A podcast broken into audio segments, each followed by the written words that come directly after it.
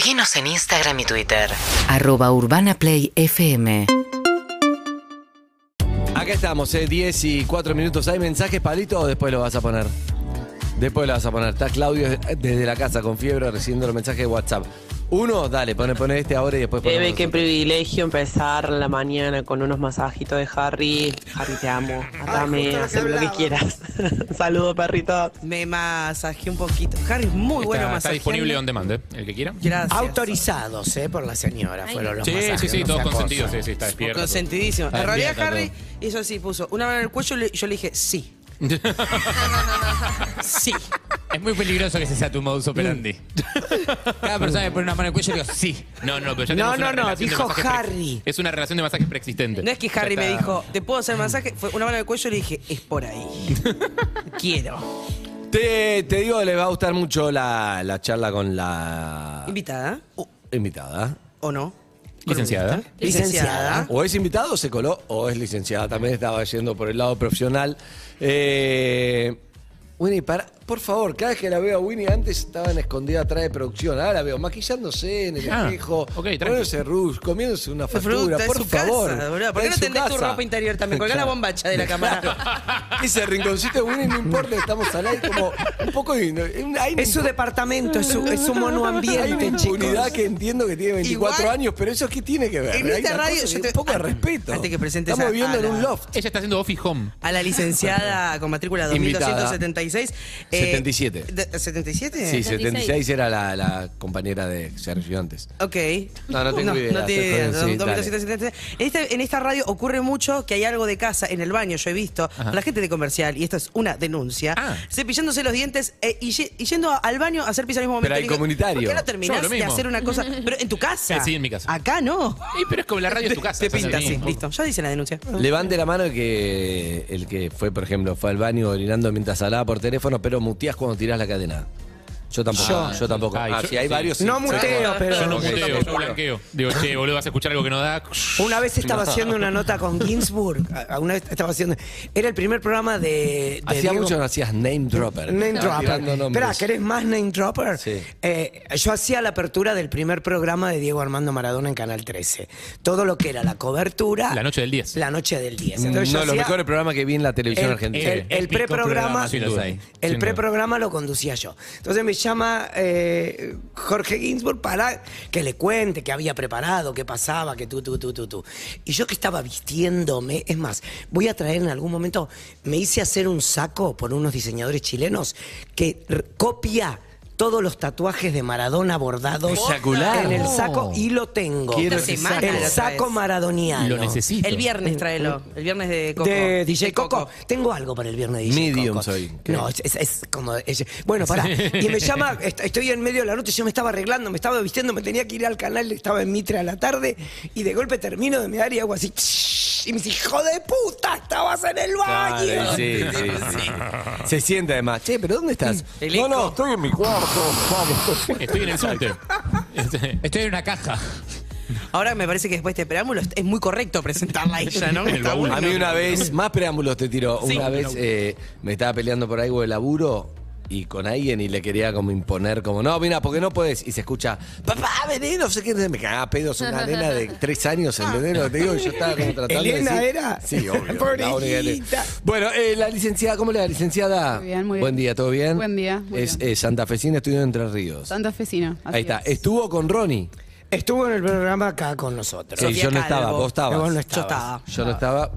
¿Vos estabas? Yo estaba. Ah, soy el único que no Ah, estaba. sí, Sí, exacto. Ok, listo, entonces yo no estaba. Punto. Claro. Creí que, que había más. Pero todos los temas que trata eh, la licenciada Sofía me parece que están buenísimos. Por ejemplo, por ejemplo, muchos de los temas que tienen que ver con esto. de- la ge- tiene un libro que se llama Generación de Cristal, Sociedad, Familia y otros vínculos del siglo XXI, que un poco lo habrán hablado la primera vez que vino, pero resumamos qué es la generación de cristal. Y eh, básicamente todas las personas que tienen más o menos eh, 30, hasta 30 años pondría yo. El otro día estuvimos como 31, discutiendo. dice Anita. Winnie. El Tinder- 31, el Tinder de- 32. Podemos entrar, depende cómo cada uno lo haya, lo haya llevado, digamos. Sí. Pero son estas, estas generaciones actuales que vienen a como a imponer eh, un nuevo modo de vida, como a romper algunos patrones, a, a revisar lo que está instaurado. Bien. Más o menos. eso. Entre ellos, estuve charlando dos minutos eh, con la licenciada, y hay algo que siento que pasa, porque, por ejemplo, podemos arrancar comentando cosas que hemos hablado en esta apertura, pero a mí me da miedo, veo a veces, no sé, chicas de, no sé, 14 años que empiezan como a, obviamente con toda su vida este, eh, sexual y todo eso, y a veces veo que hay mucho más. Como todo es tan compartido en las redes sociales, por ejemplo, puede pasar que decir, che, no, y esta tiene una relación abierta, y este hizo un trío, y esta no sé qué, y a veces animarse a cosas que no sé si está toda ya construida en su elección, ¿entendés? ¿Viste? Creo que hay como una formación que decís, bueno, esto soy, esto quiero, y a partir de ahí me animo, voy a experimentar porque quiero, me puede ir mejor o peor. Pero a veces quizás no estás ni terminada de formar y arrancás la con presión de tener que- por presión experimentar como en su momento, no sé, en mi, en mi época supongo que era tener una relación sexual si quería o no quería, pero ahora ya es más que eso, es entrar en esta de es una, re- es una Abrir relación todo. abierta Sí, y capaz claro. que no tenía ganas o ni sabe bien. Por ¿Pasa un es poco súper eso o no? importante, sí, sí, sí. Por eso es tan importante también eh, avanzar con la teorización de estas cuestiones y brindar información, o sea, la ES, el consentimiento, que es algo que está, que tiene que estar muy claro qué es y qué no es. Las relaciones abiertas, qué son, para quién, cuándo, cómo, las relaciones sexuales, la identidad sexual. Hay un montón de temáticas que esta generación está como pudiendo poner en palabras y que necesitamos que realmente llegue a toda la gente, Mm. ¿no? Que quede como conceptos teóricos interesantes que uno menciona porque está bueno, porque queda bien y después eso no esté explicado para que lo puedan hacer como un buen uso de eso, un uso responsable de las cuestiones que se dan hoy en día. Hoy hablábamos, por ejemplo, de, no sé, la amiga de, de- de Sofía que arregló con un pibe, el pibe no apareció, apareció dos días después. Y hay algo de, pérdida de, valor, charlamos, ¿no? Cuando es de Tinder, bueno, si no es uno, es otro, es otro, es como... Y no sé, quizás algo también generacional de pérdida de, de esa cosa de... Entiendo que para pasar una relación tiene que ser algo como Del compromiso, decís. fuertísimo para un compromiso, porque si está todo así es muy difícil decir, ah, bueno, acá me quedo y voy a construir algo, bueno, ya está, hay otro, Sí, sí, sí, hay otra sí. opción, no me fue bien, voy con otro. Aunque no me conozcas, comprometerte conmigo a cumplir este, este acuerdo que hicimos, que es vernos, ¿entendés? Después de hablar. O sea, tanto. Igual, o sea, sí es culpa de Tinder y sí es recontra generacional. No, culpa no es, ¿eh? Estamos hablando de Bueno, características, yo culpa no de- o sea, ¿Por es- qué es- responsabilidad? Porque es No el tipo de plataforma comunicacional. Vos para encararte a una persona cuando eras eh, cuando tenías 20 años, En una tenías que disco. o hablarle a la cara o llamarlo por teléfono, pero tenías que ponerle el cuerpo, la voz, Exacto, había algo sí. como muy del vivo. Eso tiene mucho que ver. para Ahora mí. como tenés la forma de encarar es como, bueno, primero te seleccioné así, swipeando. Eh, después te tiro un mensajito que tiene cero costo, que de última no te estoy viendo la cara, tengo tiempo para pensar la respuesta. Totalmente. Además mandás, mandás cinco simultáneos. Claro, te mandás un montón al mismo tiempo. Ya sé, pero digo, ¿por en qué el peor de los la casos la humillación del rechazo de la otra persona no la ve. O sea, es como, hay, hay- hay mucho de te expones mucho menos. Pero no es la responsabilidad. Es de la responsabilidad del tipo, sí, del tipo de plataforma comunicacional, llámale. O sea, no, No está de acuerdo. No, yo no- Para mí para, no. mí, para mí no, yo estoy más, de acuerdo con Ronnie. Para mí también cuando vas a un, y, y cuando, al menos cuando era más chico, vas a una fiesta. Nunca también fuiste lo de chico. No, nunca voy a dejar de hacerlo. Pero vas también, vas girando entre persona y persona, vas viendo a ver con quién más o menos pe- pegás una onda. Es como un poco lo mismo, pero como or- orgánico. Vas tipo mirando vos. Pero te parece vos, que no requiere más, no requiere una eh,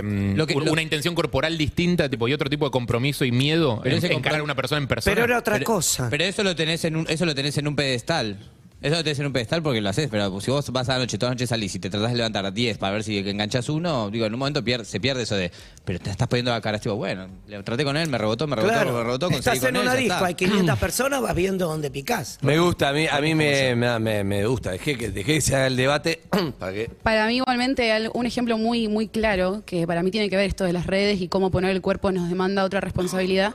Por ejemplo, un local de ropa, vos entrás, preguntás y bueno, bueno, muchas gracias, chao. Hoy en día hay gente que manda un mensaje a un local de ropa porque le gustó algo, le dicen el precio y ni contesta. O sea, vos en el local de ropa no te vas a ir, o sea, le vas a decir, bueno, chao, gracias. es como que las redes te permiten eso, Claro. evadir la responsabilidad de lo que estoy de la comunicación. ¿Y tiene Para un costo todo- eso? Tiene un costo totalmente. ¿Cuál es el costo? Y básicamente como una, una despersonalización de lo que están de los vínculos. Estamos como cada vez fijándonos más en los vínculos virtuales y se pierde un poco del, el entender que detrás de esa persona hay una persona, de esa red, hay una persona que tiene sentimientos, que le puede afectar, que no es vivir obviamente manejando los mambos ajenos, pero sí es entender que lo que hacemos, y más cuando hay una persona al otro lado, tiene una consecuencia. Bueno, lo que más me importa es qué pasa con, digamos, un tema es no hacerlo, como decir, che, clavé a alguien, pero me interesa más qué le pasa a la autoestima de esa persona que entra en eso y después recibe eso. Ah, bueno, no, no importa, no te contestaron más, no fue más, te clavaron, o saliste una vez, tuviste sexo y después no te llamaron más. ¿Qué pasa con esa estructura, esa persona de autoestima? Sí, todo eso va repercutiendo obviamente en nuestro narcisismo, nuestra forma de autopercibirnos, porque hay una, eh, por ejemplo, en el gosteo, que es esto, desaparecer, no, me importa qué pasa, chao, no me ves más. eh, nosotros nos, ponemos la responsabilidad nuestra, o sea, decimos, ¿qué hice mal? ¿Qué no hice? ¿O, o- o qué, qué- qué me faltó?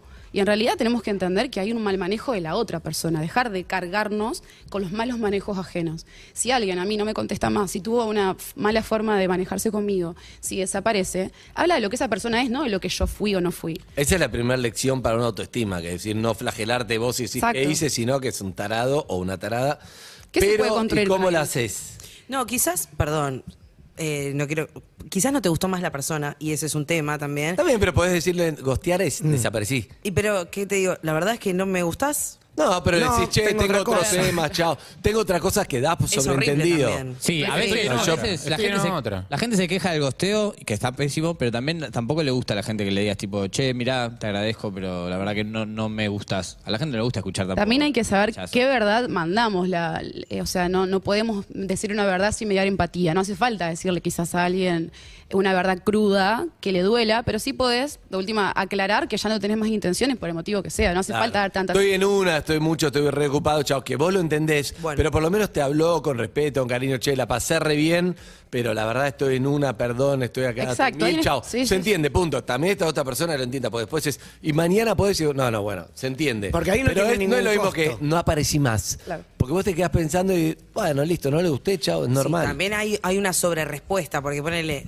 eh, uno puede compartir, compart, compartís muchas cosas, quizás vos no, pero hay gente que comparte el, el desayuno, se está tomando un bondi, Sí. cualquier cosa. Y hay gente que te responde todo eso que haces, ¿entendés? Y hay como una sobre, no quiero que estés tan presente, y eso también suena molesto. pero él no quiero que estés tan presente o vos tenés que dejar de compartir menos. no. O no, te Pregunto. tiene que No, no, no, afectar si yo esa ves No que entiendo, es no. que presente en qué sentido. Vos estás, yo estoy co- co- uso la red social para Sí. compartir eh, el Como, estoy trayecto acá de en mi la día. radio, estoy en el bondi, estoy Sí, desayunando. sí, sí. Hay gente que de tipo Ah, te comenta ves, todo. todo, todo, todo, todo, y vos decís, bueno, no sé si es necesario que me respondas todo lo que estoy haciendo, ¿entendés? Como para que eso también genera como un, a mí me- es como eh, el stalker te ahoga. Te ahoga. Eh, hay otra, ese es el otro extremo de no responder, digo. ¿Y, Sí, y sí. no da para bloquear o no? Y pero eso también es violento, porque es como, ¿qué A ver, onda? De golpe la licenciada, para estar licenciada. Ok. Va, vamos yendo y No, no, viniendo, está dale. bien. No, no, Sofía. eh, pasa muchísimo eso. Obviamente son diferentes formas de, de relacionarse y intensidades muy, muy diferentes. Sí. Pero yo, yo pondría un límite ahí. O sea, no hay que tener miedo a poner un límite. No significa que tengamos que ser crueles. Hay verdades o hon- honestidades que son crueles, tipo, sos un pesado o me siento acosada.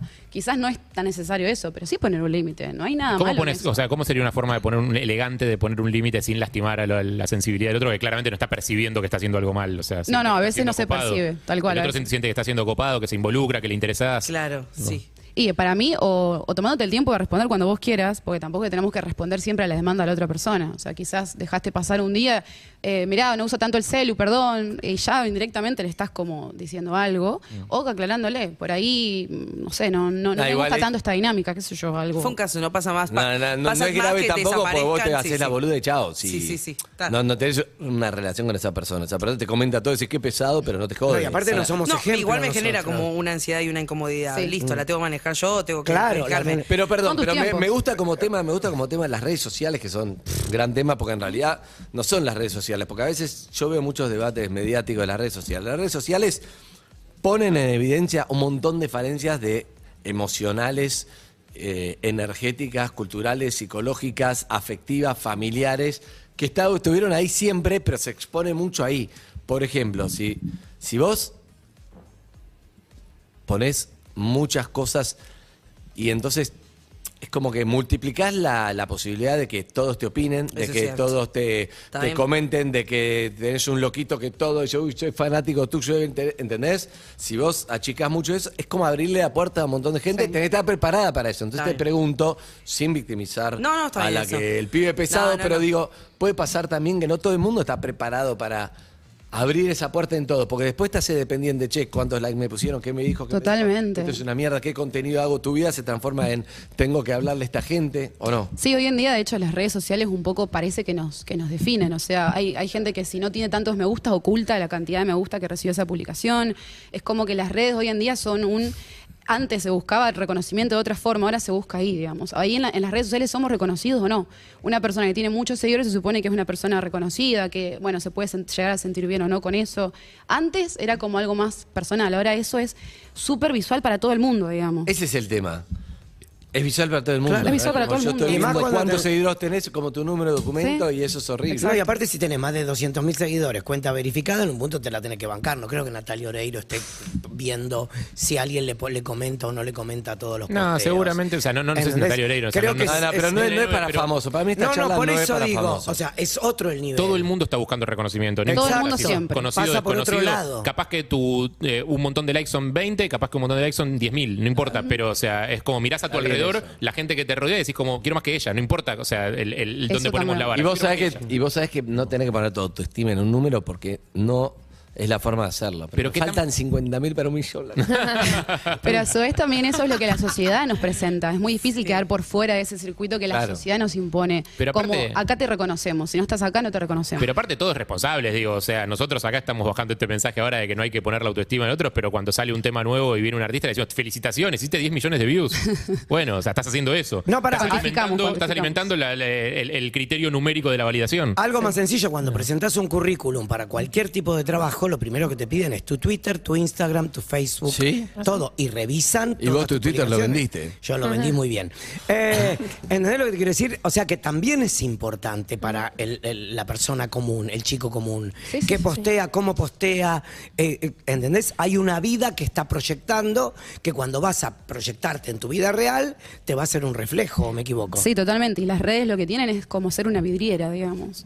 Son una vidriera que nos exponen constantemente y si nos mandamos un pequeño moquito es un problema y nos cancelan y hay que tener muy en cuenta que detrás de eso hay una persona, digamos. Sí. El- el- eh, poner, ponerle una persona a las redes sociales creo que es, o sea, el- detrás de las redes sociales. Sí, sacar el personaje y, la persona que está generando el Licen- contenido. Licenciada, estamos acostumbrados a hablar de cancelación a nivel mediático acá, como las grandes cancelaciones. Tipo, aparece un famoso que dijo algo desafortunado y de todo el mundo se lo cancela. ¿Cómo funciona eso eh, del fenómeno de la cancelación en pequeños sectores más chicos, capaz que un aula, por ejemplo? Tipo, un, Bullying. grupo, un grupo de amigos. Si vamos a la escuela, el bullying es, es básicamente eso, es una cancelación general donde un chico, una chica por determinada situación o característica o lo que sea, de repente se ve segregado del funcionamiento del aula. Pasa que la cancelación tiene como esta cosa de. Hay una causa aparente, es como un castigo social a partir de alguna cagada que vos te mandaste. En el caso del bullying, no, no, no es, o sea, técnicamente no es responsa- no hay responsabilidad del bulleado, digamos. No, pero de, eh, sí, si hay un acuerdo general de cómo deberíamos ser, si esa persona no entra en ese parámetro, no deja de ser también como un error que se le atribuye injustamente, porque obviamente que es injustamente. Y también puede ser injusto la cancelación si una persona tuvo un mal dicho que no estuvo bien acertado, pero que tampoco hubo una mala intención. Pero si lo, si lo cancelaron y corrige, igual ya quedaste cancelado. Ya quedaste- hoy en día es eso. O sea, no, pero ya lo aclaré, pero siempre te, va- te van a googlear. Igual ahora como que se apaciguó un poco la, la, cance- la- la fiebre por la cancelación, ¿no? Como que siento que en un momento fue Duran poco, más, en poco un las momento fue más, tali- más talibán, digo, como Sí, que no, fue hay un cuando momento empezó. que era con café con leche. ¿Qué? Claro. Vos sos el café y te sentís mal. como- Y ahora siento que, que hay una contraola donde se pone más en, en perspectiva de decir, tipo, che, está bien, bueno, sí, dijo esto, pero también es difícil tener un micrófono enfrente todo el día, digo, y, y no pifiarla nunca, digo, a la No es lo mismo el que dice que el que hace también. Claro, son dos cosas Para mí distintas. el cancelado por decir es, puede ser un pelotudo, una pelotudo, lo que sea, dijo algo que no tenía idea, se equivocó. Se puede, re- che, me equivoqué, también está el que no se equivoca, el que no, no, No, y reconoce aparte- equivo- equivocación, pero digo, alguien que está acusado de un abuso, una violación ahí, bueno, está Claro. cancelado y en vez- no, aunque No, se pero le ahí, diga ahí- todo. ahí no, hay una va. cancelación más importante que es la, la, la, la ley, digo, tiene que ir preso directamente. Digo, esa es la, la verdadera cancelación a la que se tiene que aspirar. Y cuando depende alguien quién sea. algo Sí, así. pero hasta, hasta que llega a eso, Claro. la cancelación es importante. Y, Sí, tam- sí. y Y también más si vos sos alguien reconocido. Y también Como la- el jugador de fútbol Villa, que Sí. ho- hoy mismo el, el- no está cancelado para nada. Claro, no está Para cancelado nada. y de hecho el juicio está a su favor en este momento. Y, y bueno, no todos van presos, digamos. Y eso, van presos. quienes- pará, y eso, no, eso obvio. pasa, viste que, o sea, D'Artes está cancelado Hoy estaba Bien. viendo Fede Pop Gold, eh, que es un chico que hace contenido. Mi novio. hace, eh, le hizo una. eh, acabo de subir, no la pude ver. Le hizo una nota a Telma Fardín Sí. eh, hablando de ese asunto. Y me acuerdo que Telma, durante mucho tiempo.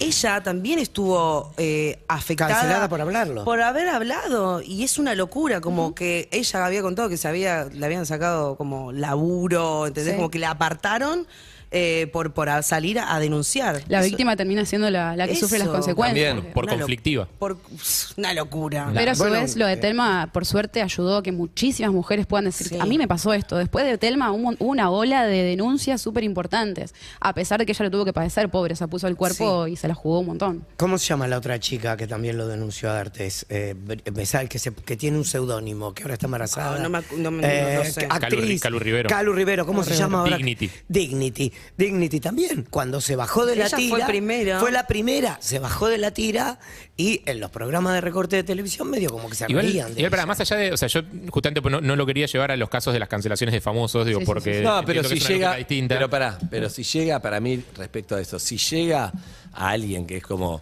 intocable, que estaba ahí, que iba a lo de no sé qué, es porque se avanzó muchísimo, ¿entendés? Yo en eso sí para mí va lo del famoso, porque para, para juntarse un colectivo de actrices y decir, mira, este pibe hizo esto, esto, esto, es un montón, que antes no hubiera pasado porque había impunidad. De hecho, la primera vez, como dice Sí. que, que, Cuando que Ca- Calu dijo, che, este pibe me está forzando Sí, algo, la de sacaron de risa la novela, cara, la terminaron sí. sacando de la novela. Sí, y sí, el pibe sí. se- y ahí, o sea, es un montón, que por supuesto que va para abajo también. Después lo que pasa es que, claro, eh, qué sé yo, Telma tuvo el apoyo de todo, todas estas actrices, actrices. mediático, todo, y vos decís, INN, que quién la, Pasa que la esos banca. ejemplos paradigmáticos con son respecto a un súper pibe con importantes. poder, por ejemplo. Sí, sí, sí, pero yo creo que también son modelos, eh, lamentablemente y, y bien, la gente que está en, en- en- en el circuito de la fama, nos dan a nosotros un modelo de identificación del cual agarrarnos. Muchas chicas en el consultorio me dijeron, yo después de lo que vi de Telma, y es porque es Telma también, es porque se la escuchó, es porque se le dio importancia. Entonces está muy bueno que la gente por ahí que tiene ese poder, que por ahí no sabemos cuánto poder tenemos, que lo pongan en juego para que alguien más se anime también ir por ahí. También el poder viene porque se muchas a, a bancarlas. Si no, totalmente. ese poder sola no, No hubiera funcionado. No hubiera Sí, funcionado. Entonces, de ahí viene el tema de. Y, ta- y también genera reacción, o sea, del otro lado también hay un modelo de identificación con el que mucha gente se identifica. Sí, totalmente. O sea, Saliendo- es como no, no es- no es solamente para el bien.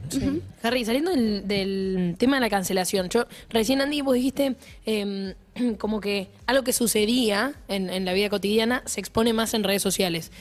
Tengo la impresión, y, y te lo pregunto a vos, si las redes sociales también cambiaron la forma de relacionarnos, como que modificaron algo que existía y que en realidad no- no- nos empieza a definir y empieza a definir las conductas y la forma de ser de las nuevas generaciones.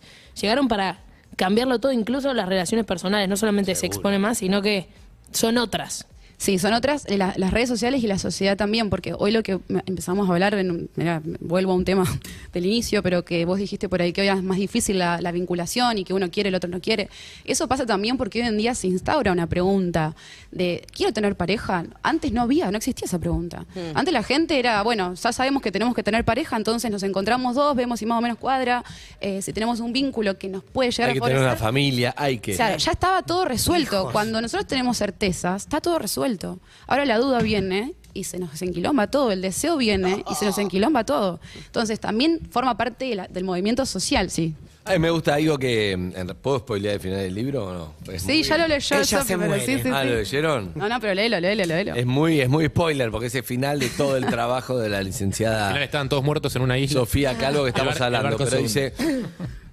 Somos la generación que entendió que disfrutar nuestra sexualidad, construir una identidad libre, separarse de una pareja, renunciar a un trabajo, hacer lo que amamos e ir a terapia no es un fracaso, sino que en realidad es nuestra gran conquista. Exacto. Eso habla, habla un poco de... Para mí hay mucho, por ejemplo, más allá de las redes y las parejas y todo, hay algo de que yo siento generacional, que me veo mucho además en, en confrontación con, con las nuevas generaciones de... Ojo, lo que voy a decir lo digo como referente geronte, ¿sí? Cancelado.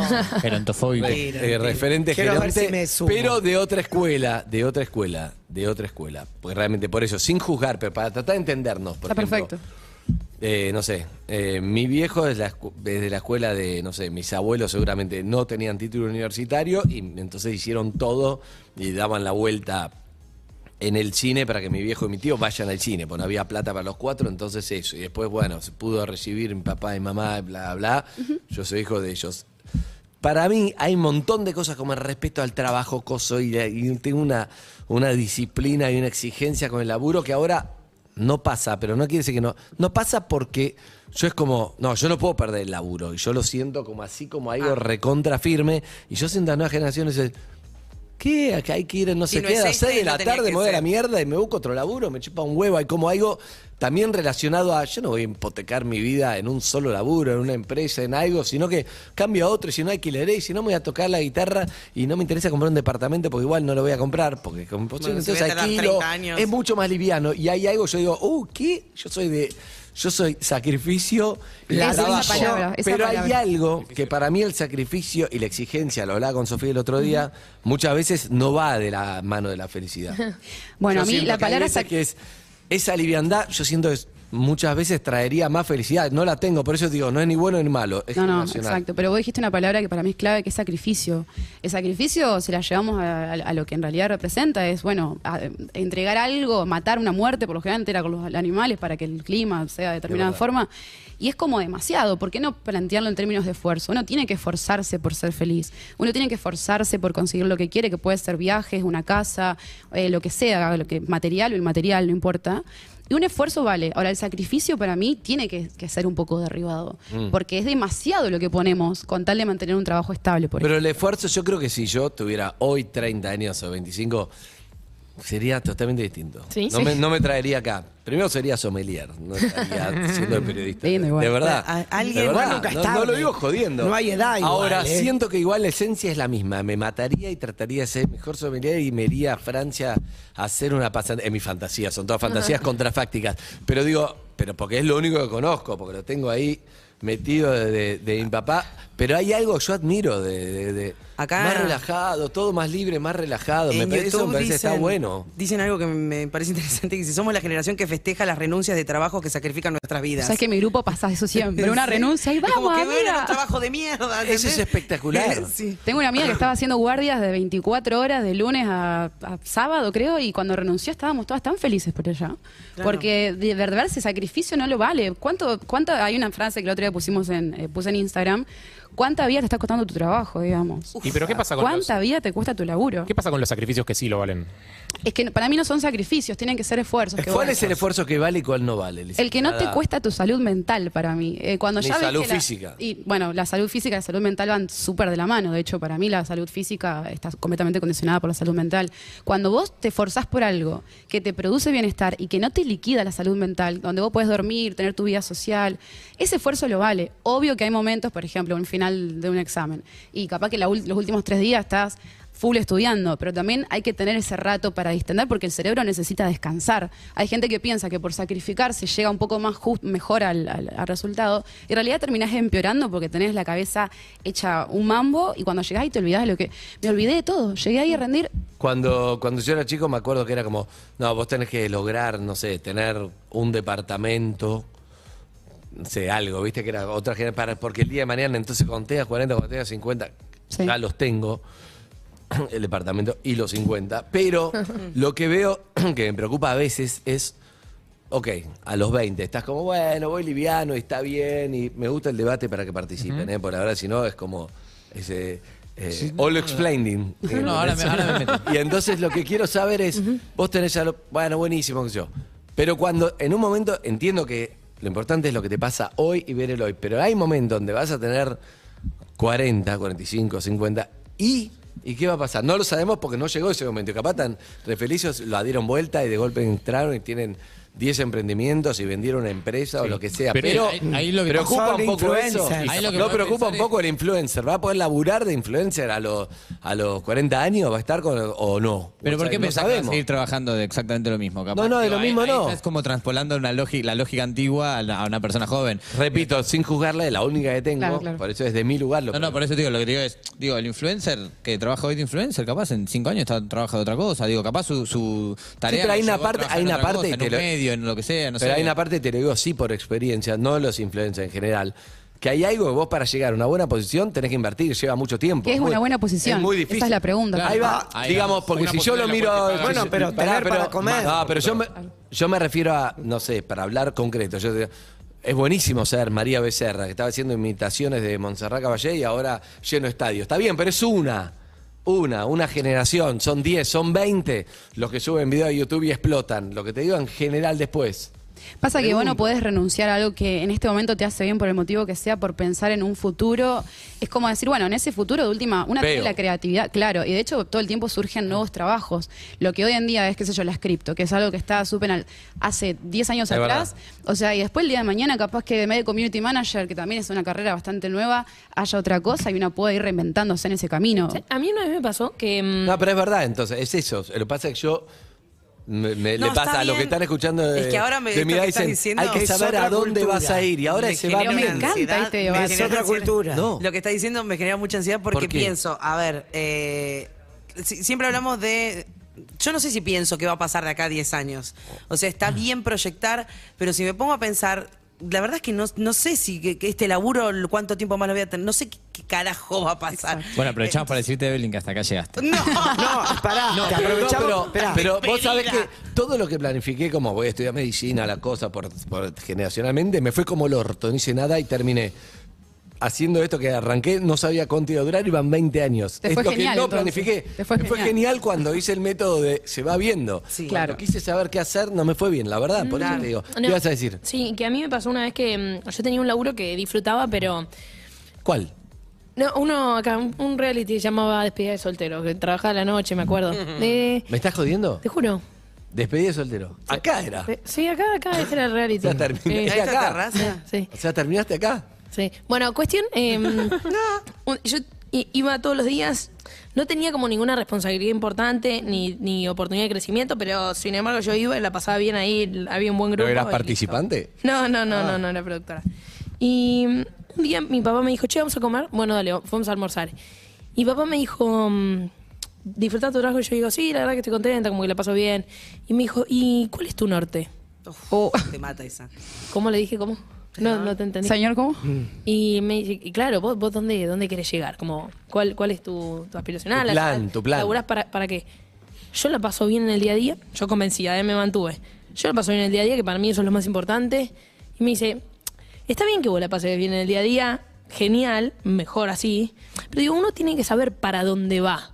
Porque es la única manera de, de ir subiendo escalones de a poco. Porque me dice. Y vos seas productor de los ocho calones, vos lo sabías Claro, más que nadie. es más que nadie. Pero eso de subir escalones, perdón, termina tu idea. No, no, y bueno, en realidad la discusión se basó en eso, en esa, en esa discusión entre nosotros dos, en la que yo le decía que para mí lo más importante era disfrutar del día a día y ese era todo mi objetivo y mi norte, y él me ¿Y decía... cómo te fue disfrutando el día a día? Y él me, no, y, y a partir de ese minuto empecé a buscar mi norte. Claro, Ay, te fue bien buscando palabra de papá. Me, fui entonces, pensando. ¿y mi norte Pero- cuál es? Pero vos estás acá porque buscaste tu norte o por el día a día, eso no entiendo. No, no, no. Yo creo que empecé a pensar eh, hacia dónde quería ir. O sea, qué, qué es lo que yo quería, qué es lo que yo imaginaba.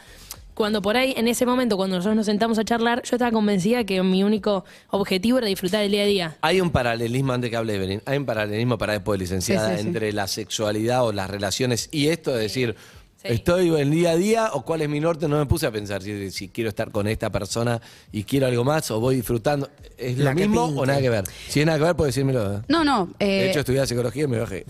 Mirá vos. Sí. El tema del norte para mí, que es algo que a vos se te, se, te, se te hizo como esa pregunta media fuerte de cuál es tu norte, para mí el norte tiene que ser flexible. No está mal que uno más o menos tenga una idea para dónde apuntar, pero el norte puede ir cambiando. Sí. Porque si no es como hace un año atrás, yo tenía una visión muy distinta de mi vida, probablemente acá todos también, Sí. y, mu- y muchos dirían, si se veían para atrás, yo no hubiese imaginado esto en mi vida.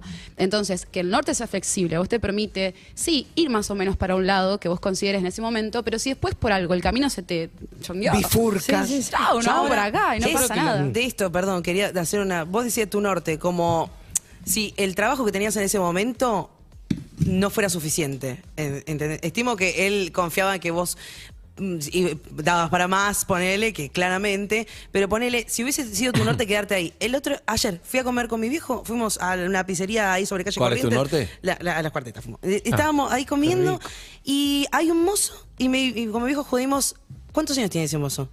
No sé, le digo, yo le digo, 72 tiene. Bueno, le digo, eh, preguntar, no tenés huevo para preguntarle cuánta edad tiene. Le pregunto, ¿cuánto tenés? 69. Bueno, ¿y hace cuánto trabajas acá? Hace 40 años trabajo de Eh, mozo sí, acá. las cuartetas, las cuartetas. ¿Entendés?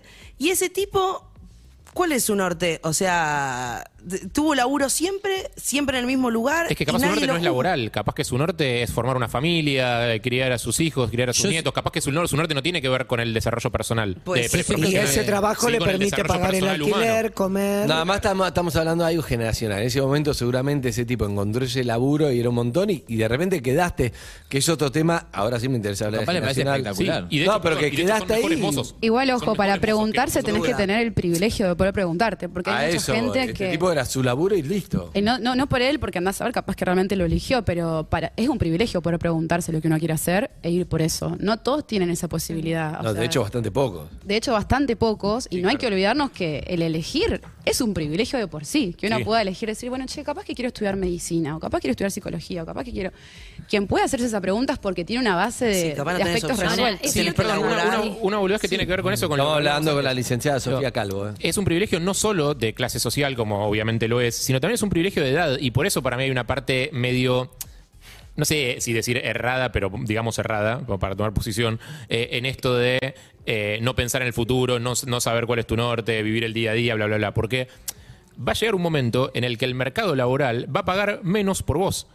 O sea, porque está demostradísimo eso, está demostradísimo que el mercado laboral rechaza a la gente a partir de determinada edad, salvo en trabajos muy específicos, te rechaza. Entonces, lo que la- tu capacidad de conseguir trabajo y financiar tu estilo de vida que te gusta mucho, baja eh, a partir de determinado momento. Entonces, si vos no tenés ningún tipo de idea de para dónde vas a estar o qué vas a hacer o ahorrar algo para ese momento, lo que te va a pasar va a ser ser una persona con aspiraciones de, de- de un nivel de vida que no vas a poder financiar, porque el mercado laboral no te paga.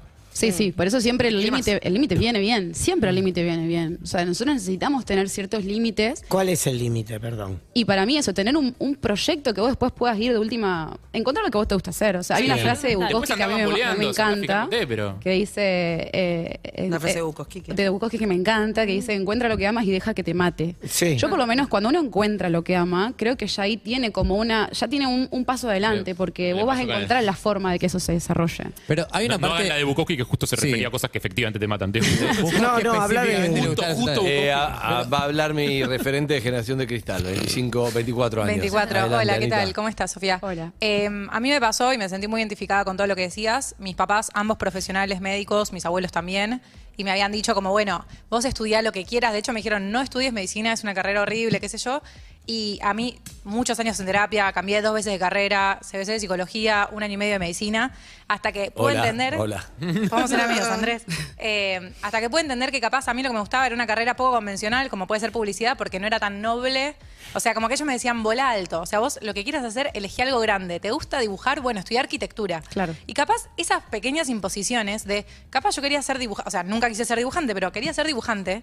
No, anda arquitectura, ¿te gusta, no sé, algo, te gusta la dermatología? Bueno, estudia medicina y capaz Claro. con cosmiatría estabas bien. Entonces yo creo que hay algo de mi generación que fue criada por otra generación, que lo que termina pasando es que tenés unas imposiciones muy grandes y que a la vez no están como a la par con lo que te está pasando realmente. Que es eso que decían, como de vivir un poco más el ahora, que esto de capaz comprarse una casa no existe, entonces disfrutas más y viajás y decís, bueno, me voy un año a levantar kiwis a Nueva, A Nueva Zelanda. Zelanda, Claro, y qué sé yo. excelente. Lo que, lo que está pasando también mucho es eso, de que la, la generación pasada nos sigue que- queriendo criar con preconceptos o, por- o con ideas de la generación pasada que capaz que era válido, pero ahora las Perdón, redes Sofi, sociales... pero sí, sí. lo que pasa es que yo te lo digo ahora como, como padre.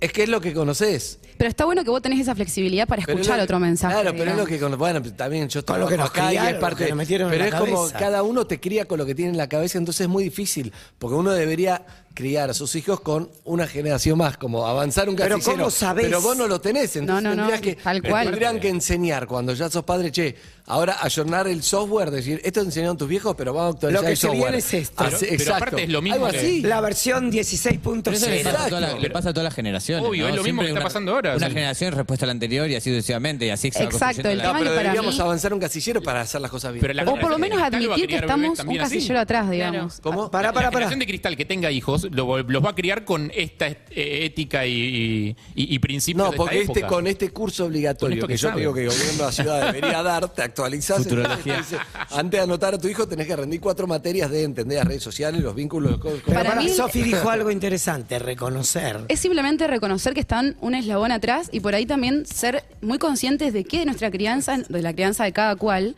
nos, nos lastimó. Si uno, si uno viene y sabe que cuando fue chico lo obligaron a tal cosa y no le gustaba y le recortaron la libertad en un montón de aspectos, es decir, bueno, yo soy otra generación, te escucho, ¿qué tenés para decirme? ¿Vos qué querés? ¿Por qué lo querés? A- acompañar con la pregunta, no imponer, mira, si te gusta dibujo tenés que ser arquitecta, pero capaz que no sabes que hoy en día con las redes sociales eh, vos subís tus dibujos que son súper válidos y lo haces con la computadora o a mano y te podés tener un montón de... Tute, qué sé yo, un gran dibujante. Sí. Y hoy en día, con las redes sociales, la Cope Cope, hay un montón de, de gente que quizás si no hubiese validado su arte, no hubiese podido vivir de eso y hoy en día es una opción.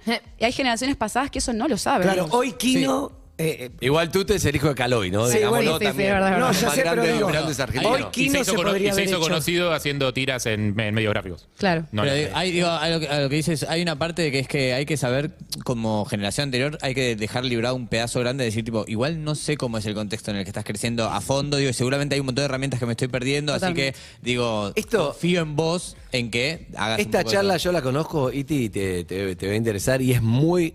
Me acuerdo de haber hecho informe de eso y muchas charlas cuando empecé este programa 20 años atrás de el padre que le encuentra marihuana o drogas al hijo y es un, Claro. en vez de, bueno, pero pará, ¿cuáles son? ¿Cómo así? Vamos a charlar, es como, va, va, va, va, y no sirve, porque si ya se drogaba antes que las encuentre, mucho un más después de una repre- mucho más. Pero es muy, entiendo que es re difícil, ¿eh? Es difícil ser, es difícil ser padre y Harry que ahora Obvio. tiene una mascota lo entiende. Obviamente. Ya lo dijo. Te Y hablar que es súper complicado para El mí. perro no es que te dice, hoy quiero salir, listo. Vos decís, No. no, hay horarios, hay. Disciplina. Hoy en día, de hecho, entendemos mucho más que la maternidad y paternidad es una gran responsabilidad y por eso ya no se elige tanto. O sea, no es que ahora de repente Claro. nacimos instinto materno-paterno, el instinto nunca existió. Claro. Lo que pasa ahora es que se instaura la pregunta. Entonces, para mí es súper valioso porque entendemos la responsabilidad que ¿Yo trae eso. ¿Puedo criar a un ser humano acaso? Apenas me ¿Acaso puedo criar a mí. podemos? Y Apenas me después de puedo ser obligatorio, hace un tiempo vos ya tendría que tener dos pibes. Si hubieras, si hubieras nacido 20 años antes, hoy Una, tenías dos una pibes vez ya. planifiqué que a los 28 iba a ser madre. ¡Oh! Lo hablamos también.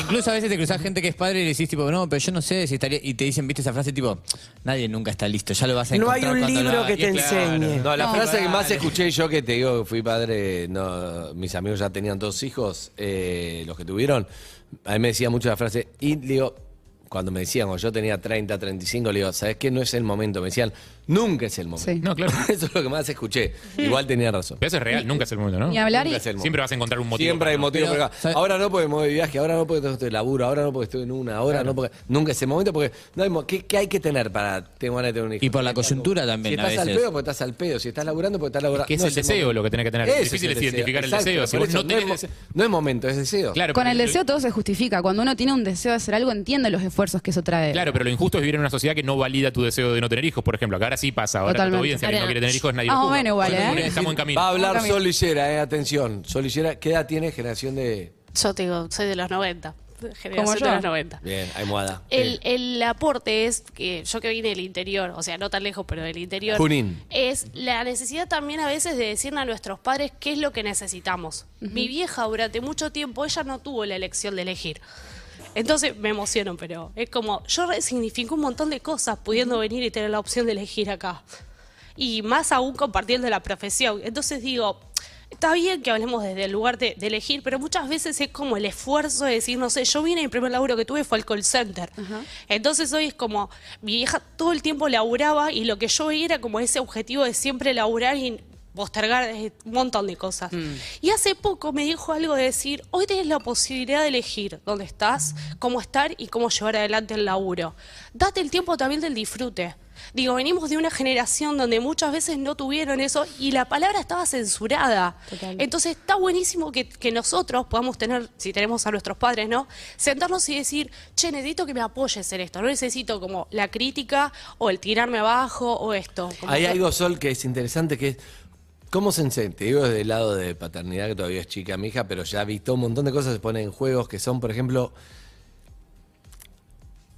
para mí la clave, lo que dijiste vos, licenciada, es escuchar, ver qué le pasa al otro. Porque uno, en lugar de padre, uno piensa que es como, vos tenés que hacer esto, no sé qué, porque yo lo digo, porque sé qué, porque vos tenés a tu, el- tu papá interno, entonces no hagas esto, estudiá, cuál es tu honor, tenés que... Y te vas a tu mucho tenés que escuchar. Tenés que escuchar y también es verdad que después igual también es verdad que alguien de adolescente cree que se las sabe todas y vos sabés que no y puede estar equivocado. Entonces es un límite raro entre te escucho, Sí. pero te digo lo que tenés que hacer, pero no te lo puedo imponer o no. Total, total que y eso es, es la clave de todo, escuchar. Pero hay algo que ella dijo que para mí eh, se ve mucho en el consultorio cuando me hablan de padres, madres. Eh, hay dos caminos cuando sos padre o madre, y uno es creer que tu vida es el ejemplo que tu hijo tiene que seguir, con lo malo y con lo bueno. Uno te dice, yo me rompí el, bueno, yo me rompí el culo cuando tenía tu edad. Entonces vos también, si vos querés algo, te tenés que sacrificar y romper el lomo. Y hay otra gente, como tu mamá, que la verdad que es súper valioso, porque es decir, yo no lo tuve y lo quiero para vos, yo no quiero que vos te rompas el orto. Yo quiero que vos disfrutes de, la- de que podés elegir, que tengas esa posibilidad y que encuentres en eso tu disfrute. Eso es lo más lindo que te puede dar una madre, porque es como decir, te libero de mis propias cadenas, no quiero que tengas las mismas. Lo que pasa es que a veces yo me, yo, si yo tengo que decirte algo, por ejemplo, no sé, creo que no sé si lo hablamos con Evelyn, yo también uno, es la fórmula que vos tenés, y esa me funcionó, pero es lo que te digo, para mí es, no sé cómo hubiera sido lo otro, sería, capaz que serías menos exitoso, más feliz, lo cual cierra. Pero también la fórmula de conocer, es decir, no sé, yo estaba, elaboraba de lunes a lunes, no sé qué, que seguramente te lo dijo tu papá, tu papá, tu papá. Y a mí, por ejemplo, a mí me funcionó y yo soy disfruto estar haciendo este programa con ustedes ahora porque me rompí el orto. Claro, Entonces pero- no sé, no lo sé, lo digo con humildad, no, no lo digo como que es la fórmula. Sí, sí, sí. Capaz que hubiera sido más feliz, estaría haciendo otra cosa, pero uno no, no creo que lo diga alguien que te dice, rompete el orto porque tenés que romper. Lo dice porque le porque es lo que conoce, es lo que te digo, es la parte donde Claro, tenemos. Sí, perdón. No, hay que perdón, cuestionarse uno eso. también. Sí, sí, que me yo- parece que el problema, el, el tema no es que no te lo, se lo digas al otro, sino que también tienes que decírselo, tipo, che, mirá, yo hice esto, esto me pasó a mí, pero también tienes que dejar que el otro haga su camino y Eso, cometa sus exacto, errores. Digo, obvio. porque hay una cosa de los padres de que tienen miedo de que sus hijos cometan errores. Y es tipo, y la gente va probando cosas, se va equivocando, va, va encontrando sus verdades que son mucho más como, ¿no? Eh, reales cuando las aprendes porque hiciste algo que cuando te bajó una línea tu viejo. Total- totalmente, y aparte es muy narcisista creer que lo que uno pasó, lo que uno hizo Es lo único, obvio. Entonces, habilitar eso y decir, si vos encontrás tu camino y sos feliz, ¿Y qué pasa Arroba lic.sofía Calvo, eh, para, para que la sigan en las redes sociales. Vamos cerrando esta charla. Va a volver, obviamente, la licenciada, porque te abrimos una puerta difícil de cerrar. Yo y además, Evelyn, la, atención se está yendo. ¿Cuál? Cuando es al revés, cuando el pibe te contesta mal. ¿Qué Bueno. pasa? ¿Tu el adolescente que se cree que las sabe todas. No, no, puede ser el, el- el cliffhanger para Sí. la próxima. sí, sí. Pues habla en castellano, porque ¿Qué? no estamos en Nueva York. Yo Bueno, entiendo que, la yo clase- entiendo que vos visualizás que estamos en la NBC. Pero- Pero Urbana Play, Rabinian y Cabrera. Perdón, vos, lo- vos lo acusaste, cliffhanger. vos lo acusaste de name dropper, así que tiene derecho. Tengo todo el derecho del mundo. No, pero Name Dropper ya, ya la sabemos. Cliffhanger. te- El cliffhanger es bueno, pero es que es buena. Cuando buena. nos acostumbramos a Parece que es Name al revés. Dropper, nos tiró cliffhanger. Bueno, te de puedo tirar running gag también. Pero, ¿qué sucede? Tirá sándwich, que va para los dos países. Sándwich, como las islas. ¿Qué sucede cuando el pibe que se cree que las sabe todas tiene ese saberla todas hace que las contestaciones sean hirientes o fuertes? Cuando quieren paternar a los padres. Cuando quieren paternar a los padres. Igual hay algo que es mu- eso muy de la adolescencia. Cuando uno pasa a la adolescencia, sale de la niñez y va a la adolescencia, necesita rechazar a su familia porque estuvo tan pegado a ella que para poder sentirse como una, una, perso- una persona. La autoestima, fuera, la identidad. Necesita rechazarla. Es, es algo que tenemos que tratar de entenderlo sin justificarlo, eh, ojo, porque Ok. el límite viene súper bien. Si un pibe no tiene límites, de repente eso inclusive lo perjudica al pibe. Papá, sos un forro, no te escucho. No está tratando de Sí. tener su identidad, lo banco. No, o sea, poner un límite claro. Tengo, bien, tengo bien. otro, otro tema para la próxima también, porque Ah. hoy no nos Ay, no, no, no, no, bueno, no. eso- yo Lo que tengo estás otra. tratando de agarrar es un cliffhanger. Claro. eh, recién hablábamos de, sacrificio y lo, lo que nos decían mm, los padres y demás. Mi mamá me dice mucho que las relaciones son un trabajo. ¿Lo Sí. son un trabajo? Digo, A ver, sí y no, depende cómo lo tomemos, porque para mí... son- Eh, pará, pará, pará. Ay, sí, chicos, no, basta, todo sáquenme, para la échenme de Es acá un, porque... tem- es un temazo eso, trailer. es un temazo eso, me encanta ese tema y me parece que amerita que ponga los videos de tu mamá diciéndotelo porque los Yo le tenés- dije que hagamos un... Tenés que poner el video. cara tráemela acá, un exacto. cara cara. Un cara a Porque, cara. porque, porque está buenísimo ese tema. Que estoy, Quiero tu vieja acá sentada. Para el que no lo vio, cuenten, hagan un spoilercito de lo que dijo Sí, tu mamá hablando de las relaciones. Mi mamá dice como que esta generación eh, critica mucho la anterior eh, y que también las relaciones largas tienen sus cosas lindas y nadie habla de las cosas lindas y no hablan de todas las cosas feas. Y ahora se hace como todo un eh, una buena prensa de lo que son las relaciones abiertas. Mamá está convencida que las relaciones abiertas, si tenés una es porque tu pareja no te quiere realmente. Eh, que no es, no es, y que lo lindo es formar una familia, es apostar por alguien, es confiar en una pareja que después si funciona, funciona, y si no funciona, no funciona, pero apostar por una relación, trabajar por eso, que hoy en día las generaciones, esto no funciona y a la primera de cambio van por lo otro y prueban lo otro y un día un hombre, un día una mujer, mi mamá diría un día un perro, otro día un gato. digo, ya se va al extremo, pero digo, hay del toda una concepción de... sí, No, No no, nos contestes no, ahora. no, No no contestes ahora, pero escuchemos está. los mensajes, por lo menos antes de despedir a la Dale. licenciada. Dale, Zuc. Para mí, importantísimo es escuchar y preguntar para entender y para que el otro pueda escucharse y replantearse. El rol de padre para mí, siendo padre, es acompañar y escuchar qué necesita. Preguntar qué necesita es fabuloso. Gracias, perros. Total. Bien. Buen día, perros, ¿cómo andan? Para mí el tema es rompete el orto, sí, pero en lo que te gusta. Si querés ser jugador de fútbol, romperte el orto por ser jugador de fútbol, convertirte en eso, porque te hace feliz. Ahí entra en juego. Me, gusta orto, lo que dice. Para mi criterio. Pequeño- Un abrazo fuerte, Leandro de Nogués. Me gusta lo que dice, porque, perdón, si él dice que papá quiero ser jugador de fútbol. Ah, bueno, entonces tenés que empezar desde los ocho años, una cosa que es totalmente sac- sacrificada y nadie te dice que. Pero tienen claro lo que quiere. Entonces, ¿querés esto? Haz este camino. Está No, bien. eh, Podemos hablar de la frase romperte el orto porque sé que tengo la licenciada Cecilia hacia acá adentro diciéndome, tipo, está, está, está mal porque después eh, está mal. ¿Por qué romperlo? ¿Por qué Claro, romperlo? claro. Vamos a hablar de sacrificio. Hablemos de sacrificio. Ya está, dejemos el culo tranquilo, pobre. Pero igual ella ya dijo que sacrificios matan Buen día, a un animal perros. Yo me la pasaba Ah, 12 bueno. y 16 horas en el trabajo hasta que leí una frase que decía, el trabajo es el refugio de quien no tiene nada que hacer. Ah, Y ahí cambió mi vida para siempre. lo hemos hablado también en Instagram. Y pasé a trabajar 24 horas. Eso es un desempleo de lujo. Hola chicos, les habla María desde Suiza. Yo la verdad es que antes era cantante en Argentina y cuando me vine acá mm, decidí cerrar mis redes sociales y para mí fue lo mejor que he hecho. Lo más difícil es tratar de que la familia entienda que no vas a subir cosas, que no te van a ver por las redes sociales, que no querés que suban tu imagen, la de tu hija, la de tu familia. Eso es muy difícil que la gente lo entienda y que lo respete sobre todo. Pero se puede vivir sin redes sociales, yo lo hago perfectamente. Un beso Bien, grande a todos. Claramente, ¿cómo no se Bien. Obvio. Excelente el tema que están tratando, chicos. Black Mirror pinta tal cual eh, el uso de las redes sociales. La serie está buenísima.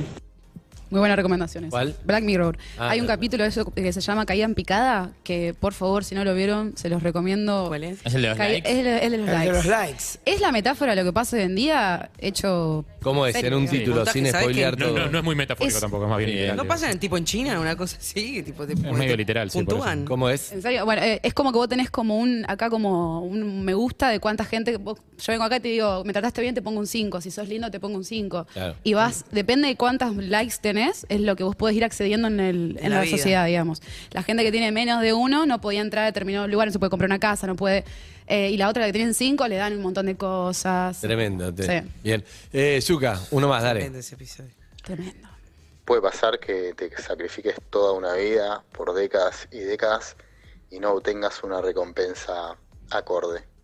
También, obvio, en la vida misma, obvio, no, no hay una garantía. Me gusta el debate, está planteado el debate, ¿volverá, volverá, licenciada? Volveré cuando quieran. Bien, excelente. Eh, licen- lic.sofía Calvo, eh, con B corta, obviamente. Muchísimas gracias. Bueno, seguiremos otro día para hablar de. Nos La queda relación del trabajo. Eh, relación trabajo, nos queda relación- un montón de cosas. Relación abierta, abierta, relación cerrada. La guita. Te viene con todo. la plata, el la de la plata y tantas cosas más. Gracias, Sofía. Gracias, Andy. Amigos y amigas. Bueno, acá estamos, eh, 10 y 4 minutos. ¿Hay mensajes, Palito, o después lo vas a poner? Después lo vas a poner. Está Claudio desde la casa con fiebre recibiendo los mensajes de WhatsApp. Uno, dale, pone, pone este ahora y después ponemos Bebe, qué nosotros. privilegio empezar la mañana con unos masajitos de Harry. Harry, te amo. Atame, justo lo que haz lo que quieras. Saludos, perrito. Me masajé un poquito. Harry es muy Está, bueno está masajeando. disponible on demand, ¿eh? El que quiera. Gracias. Autorizados, ¿eh? Por la señora fueron los Sí, masajes, sí, sí, no todos sea consentidos, cosa. sí, sí, está despierto. Consentidísimo. Está En realidad, despierta Harry hizo así, puso una mano en el cuello y le- yo le dije sí. sí. Es muy peligroso que ese sea tu modus operandi. Cada persona me pone una mano en el cuello y digo, sí. No, no, pero ya No, tenemos no, una no, relación de dijo masajes pre- Harry. Es una relación de masajes preexistente. No es que Ya Harry me está. dijo, ¿te puedo hacer masaje? Fue una mano en el cuello y le dije, es por ahí. Quiero. Te, te digo, les va a gustar mucho la, la charla con la ¿Invitada? invitada. ¿O no? Licenciada. Licenciada. O es invitado, se coló, o es licenciada. También estaba yendo por el lado profesional.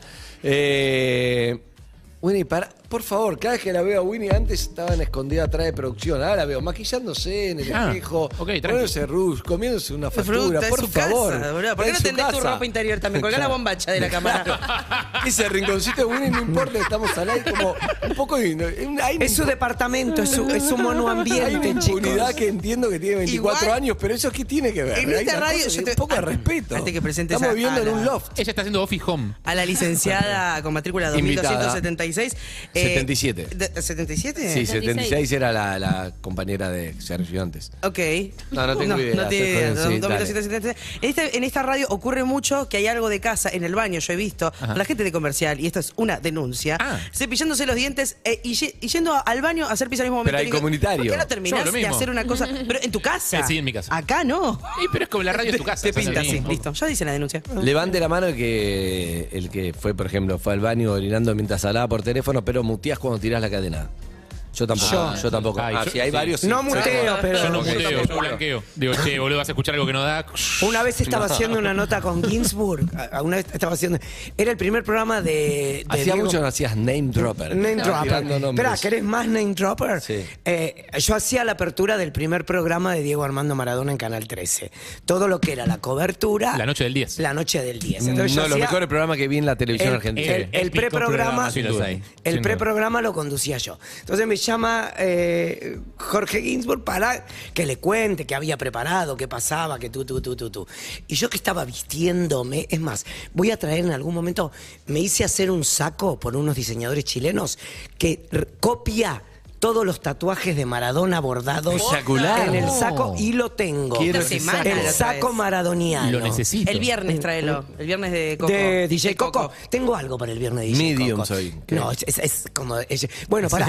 Y me llama, est- estoy en medio de la noche, yo me estaba arreglando, me estaba vistiendo, me tenía que ir al canal, estaba en Mitre a la tarde, y de golpe termino de mirar y hago así. Y me dice, hijo de puta, estabas en el baño. Claro, sí, sí, sí. Se siente además. Che, pero ¿dónde estás? El No, eco. no, estoy en mi cuarto. Vamos. Estoy en el subte. Este, Estoy en una caja. Ahora me parece que después de este preámbulo es muy correcto presentarla a ella, ¿no? Está bueno. A mí una vez, más preámbulos te tiro. Sí. Una vez eh, me estaba peleando por algo de laburo y con alguien y le quería como imponer, como, no, mira, porque no puedes. Y se escucha, papá, vení, no sé qué. Me cagaba pedos una nena de tres años, ¿entendés lo que te digo? Y yo estaba como tratando ¿Elena de decir- era? Sí, obvio. la única que- Pobrecita. Bueno, eh, la licenciada, ¿cómo le va, licenciada? Muy bien, muy bien. Buen día, ¿todo bien? Buen día, muy Es bien. eh, santafesina, estudió en Entre Ríos. Santa Fecina. Ahí está. Estuvo con Ronnie. Estuvo en el programa acá con nosotros. Sí, Sofía yo no Calvo. estaba, vos estabas. Vos no Yo estabas. estaba. Yo no estaba. ¿Vos estabas? Yo estaba. Ah, soy el único que no Ah, estaba. sí, Sí, exacto. ok, listo. Entonces yo no estaba. Punto. Claro. Creí que, creí que había más.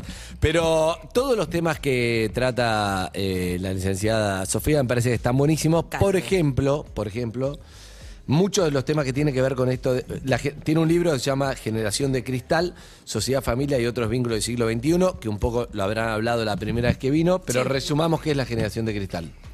Y eh, básicamente todas las personas que tienen más o menos eh, 30, hasta 30 años pondría yo. El otro día estuvimos como 31, discutiendo. dice Anita Winnie. el Tinder- 31, el Tinder 32. Podemos entrar, depende cómo cada uno lo haya, lo haya llevado, digamos. Sí. Pero son estas, estas generaciones actuales que vienen a como a imponer eh, un nuevo modo de vida, como a romper algunos patrones, a, a revisar lo que está instaurado. Bien. Más o menos. eso. Entre ellos, estuve charlando dos minutos eh, con la licenciada, y hay algo que siento que pasa, porque, por ejemplo, podemos arrancar comentando cosas que hemos hablado en esta apertura, pero a mí me da miedo, veo a veces, no sé, chicas de, no sé, 14 años que empiezan como a, obviamente con toda su vida este, eh, sexual y todo eso, y a veces veo que hay mucho más.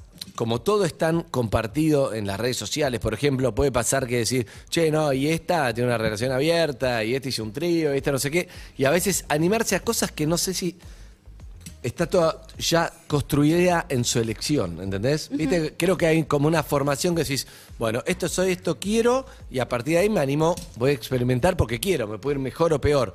Pero a veces quizás no estás ni terminada de formar y arrancás con presión de tener que- por presión experimentar como en su momento, no sé, en mi, en mi época supongo que era tener una relación sexual si quería o no quería, pero ahora ya es más que eso, es entrar en esta de es una, re- es una Abrir relación todo. abierta Sí, y capaz claro. que no tenía ganas o ni sabe bien. Por ¿Pasa eso un es poco eso o no? sí, sí, sí. Por eso es tan importante también eh, avanzar con la teorización de estas cuestiones y brindar información, o sea, la es, el consentimiento, que es algo que está, que tiene que estar muy claro qué es y qué no es. Las relaciones abiertas, qué son, para quién, cuándo, cómo, las relaciones sexuales, la identidad sexual. Hay un montón de temáticas que esta generación está como pudiendo poner en palabras y que necesitamos que realmente llegue a toda la gente, Mm. ¿no? Que quede como conceptos teóricos interesantes que uno menciona porque está bueno, porque queda bien y después eso no esté explicado para que lo puedan hacer como un buen uso de eso, un uso responsable de las cuestiones que se dan hoy en día. Hoy hablábamos, por ejemplo, de, no sé, la amiga de, de- de Sofía que arregló con un pibe, el pibe no apareció, apareció dos días después.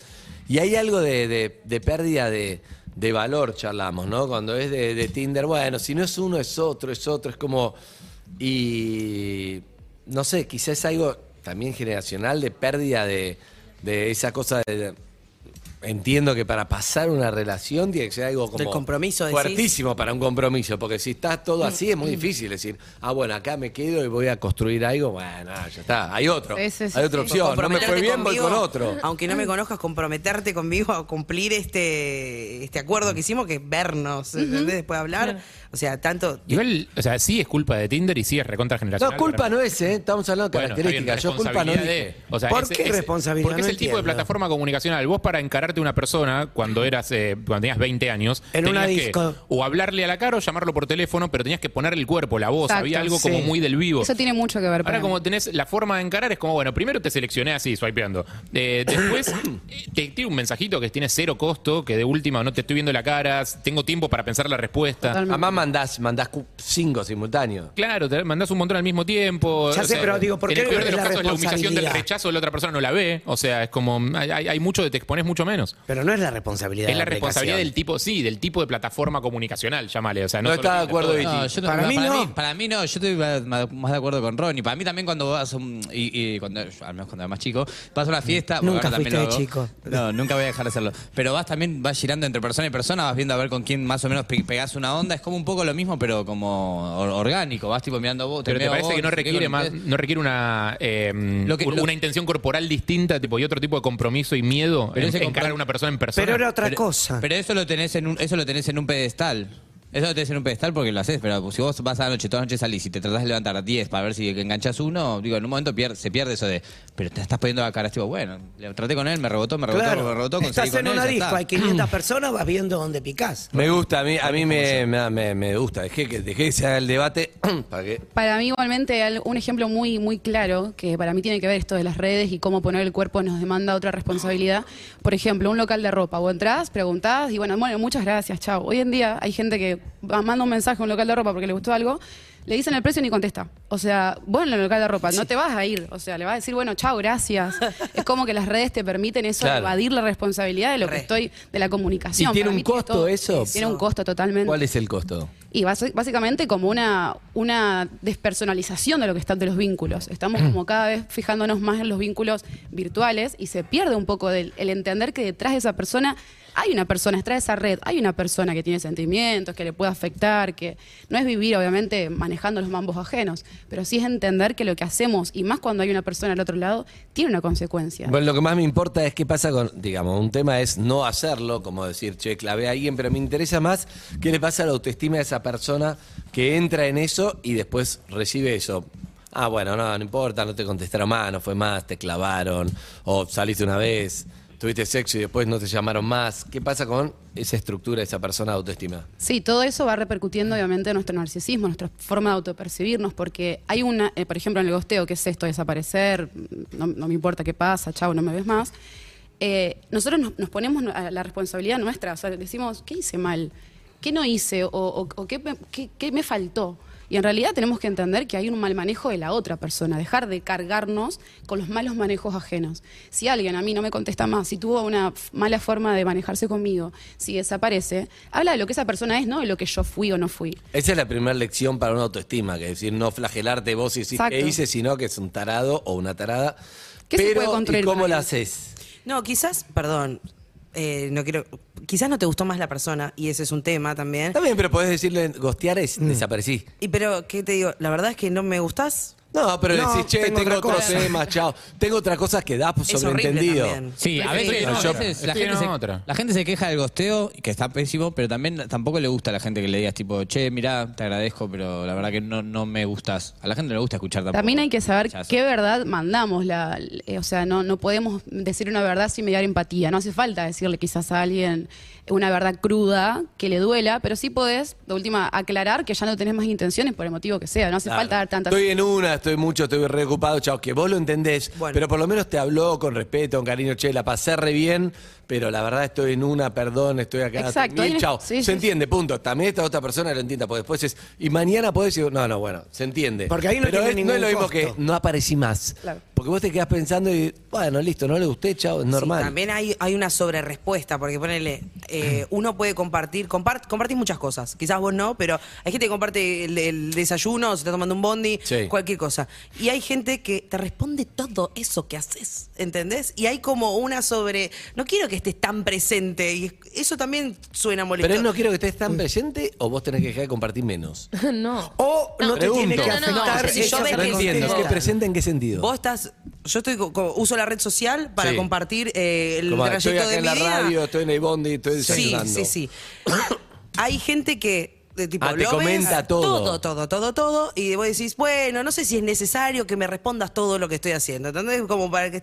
Eso también genera como un. A mí me- es como. eh, el Te stalker. te ahoga. Te ahoga. Eh, hay otra. Ese es el otro extremo de no responder. Digo. ¿Y, Sí, y sí. no da para bloquear o no?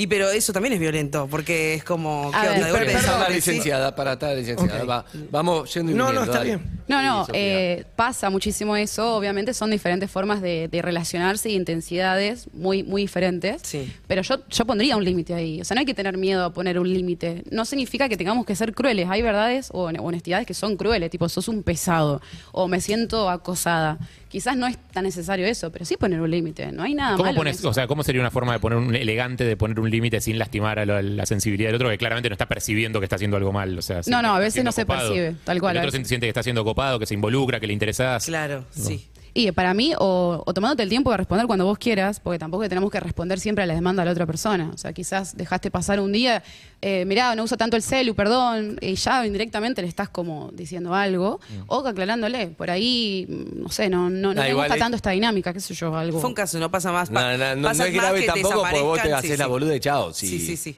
No, no tenés una relación con esa persona. Esa persona te comenta todo y decís qué pesado, pero no te jode. No, y aparte no somos No, ejemplos igual me nosotros. genera como una ansiedad y una incomodidad. Sí. Listo, la tengo que manejar yo, tengo que Claro, explicarme. la- Pero perdón, tus pero me, tiempos. me gusta como tema, me gusta como tema las redes sociales, que son pff, gran tema, porque en realidad no son las redes sociales, porque a veces yo veo muchos debates mediáticos de las redes sociales. Las redes sociales ponen en evidencia un montón de falencias de emocionales, eh, energéticas, culturales, psicológicas, afectivas, familiares, que está- estuvieron ahí siempre, pero se expone mucho ahí.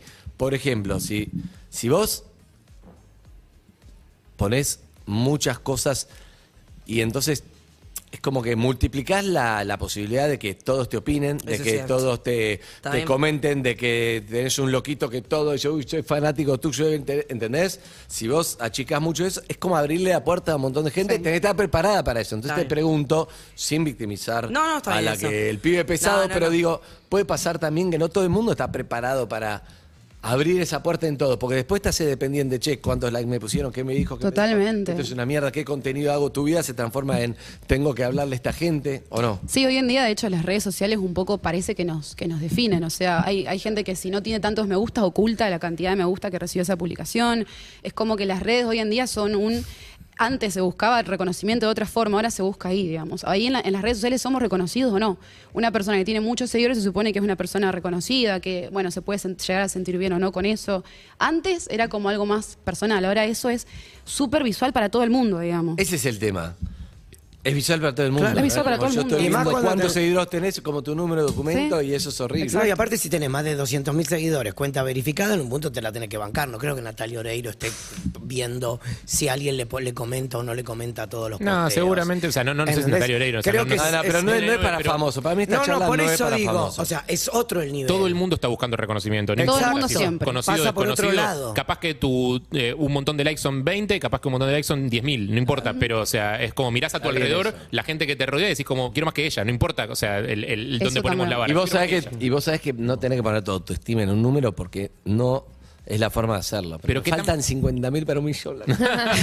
Pero a su vez también eso es lo que la sociedad nos presenta. Es muy difícil quedar por fuera de ese circuito que la Claro. sociedad nos impone. Pero Como acá te reconocemos, si no estás acá no te reconocemos. Pero aparte todos responsables, digo, o sea, nosotros acá estamos bajando este mensaje ahora de que no hay que poner la autoestima en otros, pero cuando sale un tema nuevo y viene un artista le decimos, felicitaciones, hiciste 10 millones de views.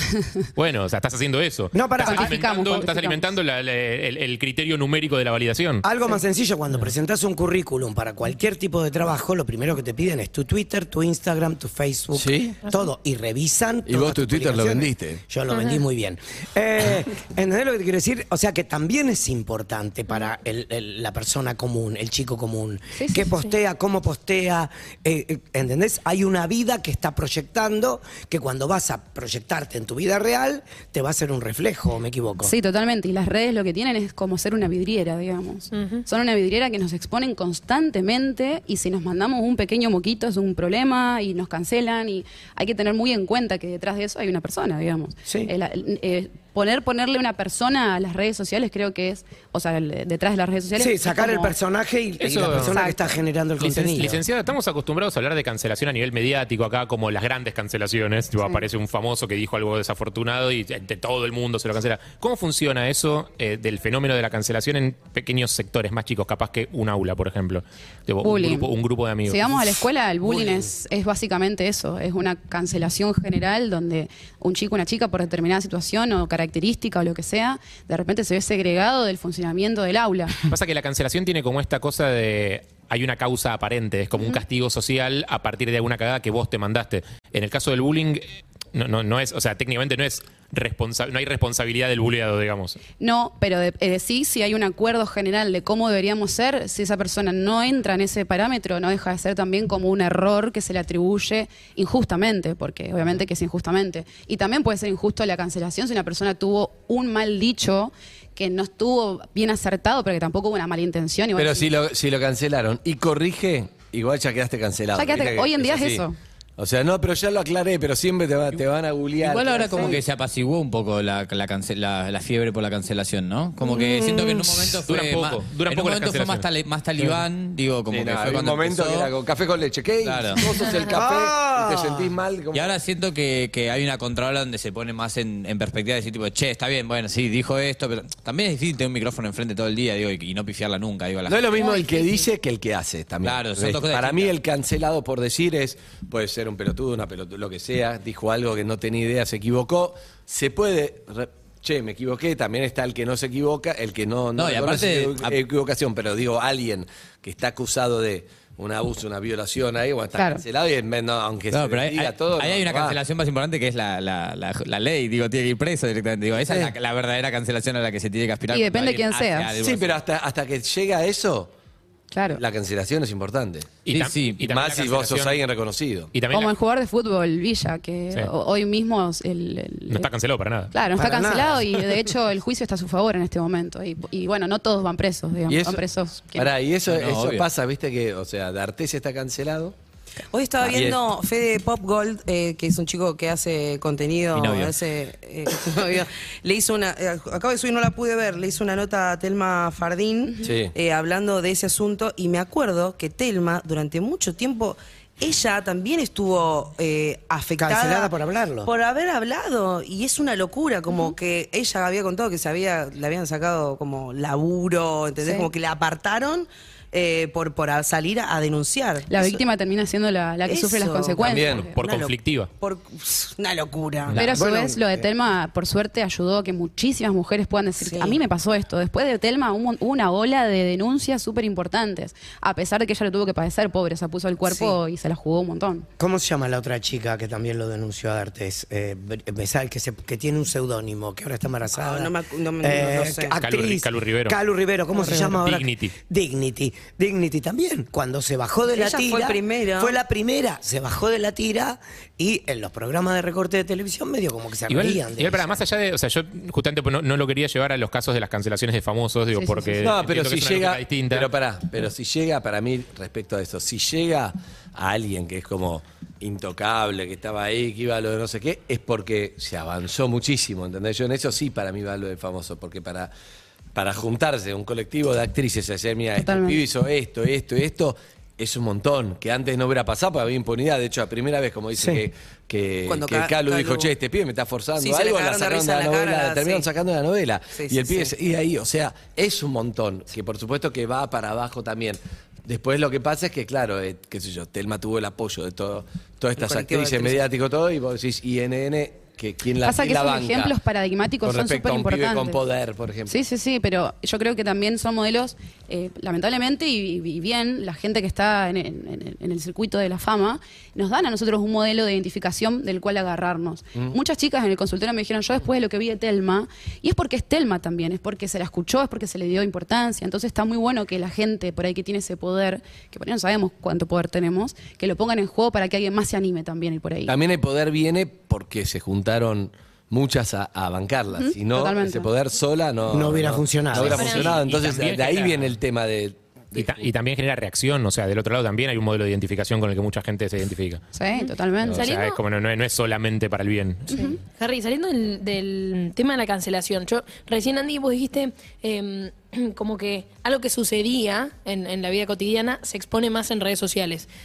Tengo la impresión, y, y te lo pregunto a vos, si las redes sociales también cambiaron la forma de relacionarnos, como que modificaron algo que existía y que en realidad no- no- nos empieza a definir y empieza a definir las conductas y la forma de ser de las nuevas generaciones. Llegaron para cambiarlo todo, incluso las relaciones personales, no solamente se expone más, sino que son otras.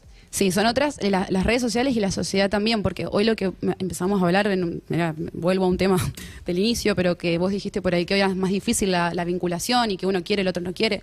Eso pasa también porque hoy en día se instaura una pregunta de, ¿quiero tener pareja? Antes no había, no existía esa pregunta.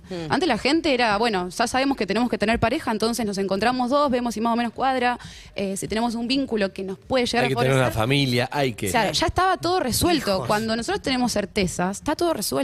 Ahora la duda viene y se nos enquilomba todo. El deseo viene y se nos enquilomba todo. Entonces también forma parte de la- del movimiento social, sí.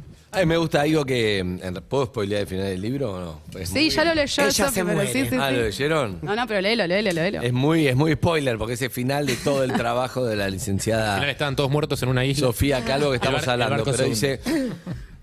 Somos la generación que entendió que disfrutar nuestra sexualidad, construir una identidad libre, separarse de una pareja, renunciar a un trabajo, hacer lo que amamos e ir a terapia no es un fracaso, sino que en realidad es nuestra gran conquista. Exacto. Eso habla, habla un poco de...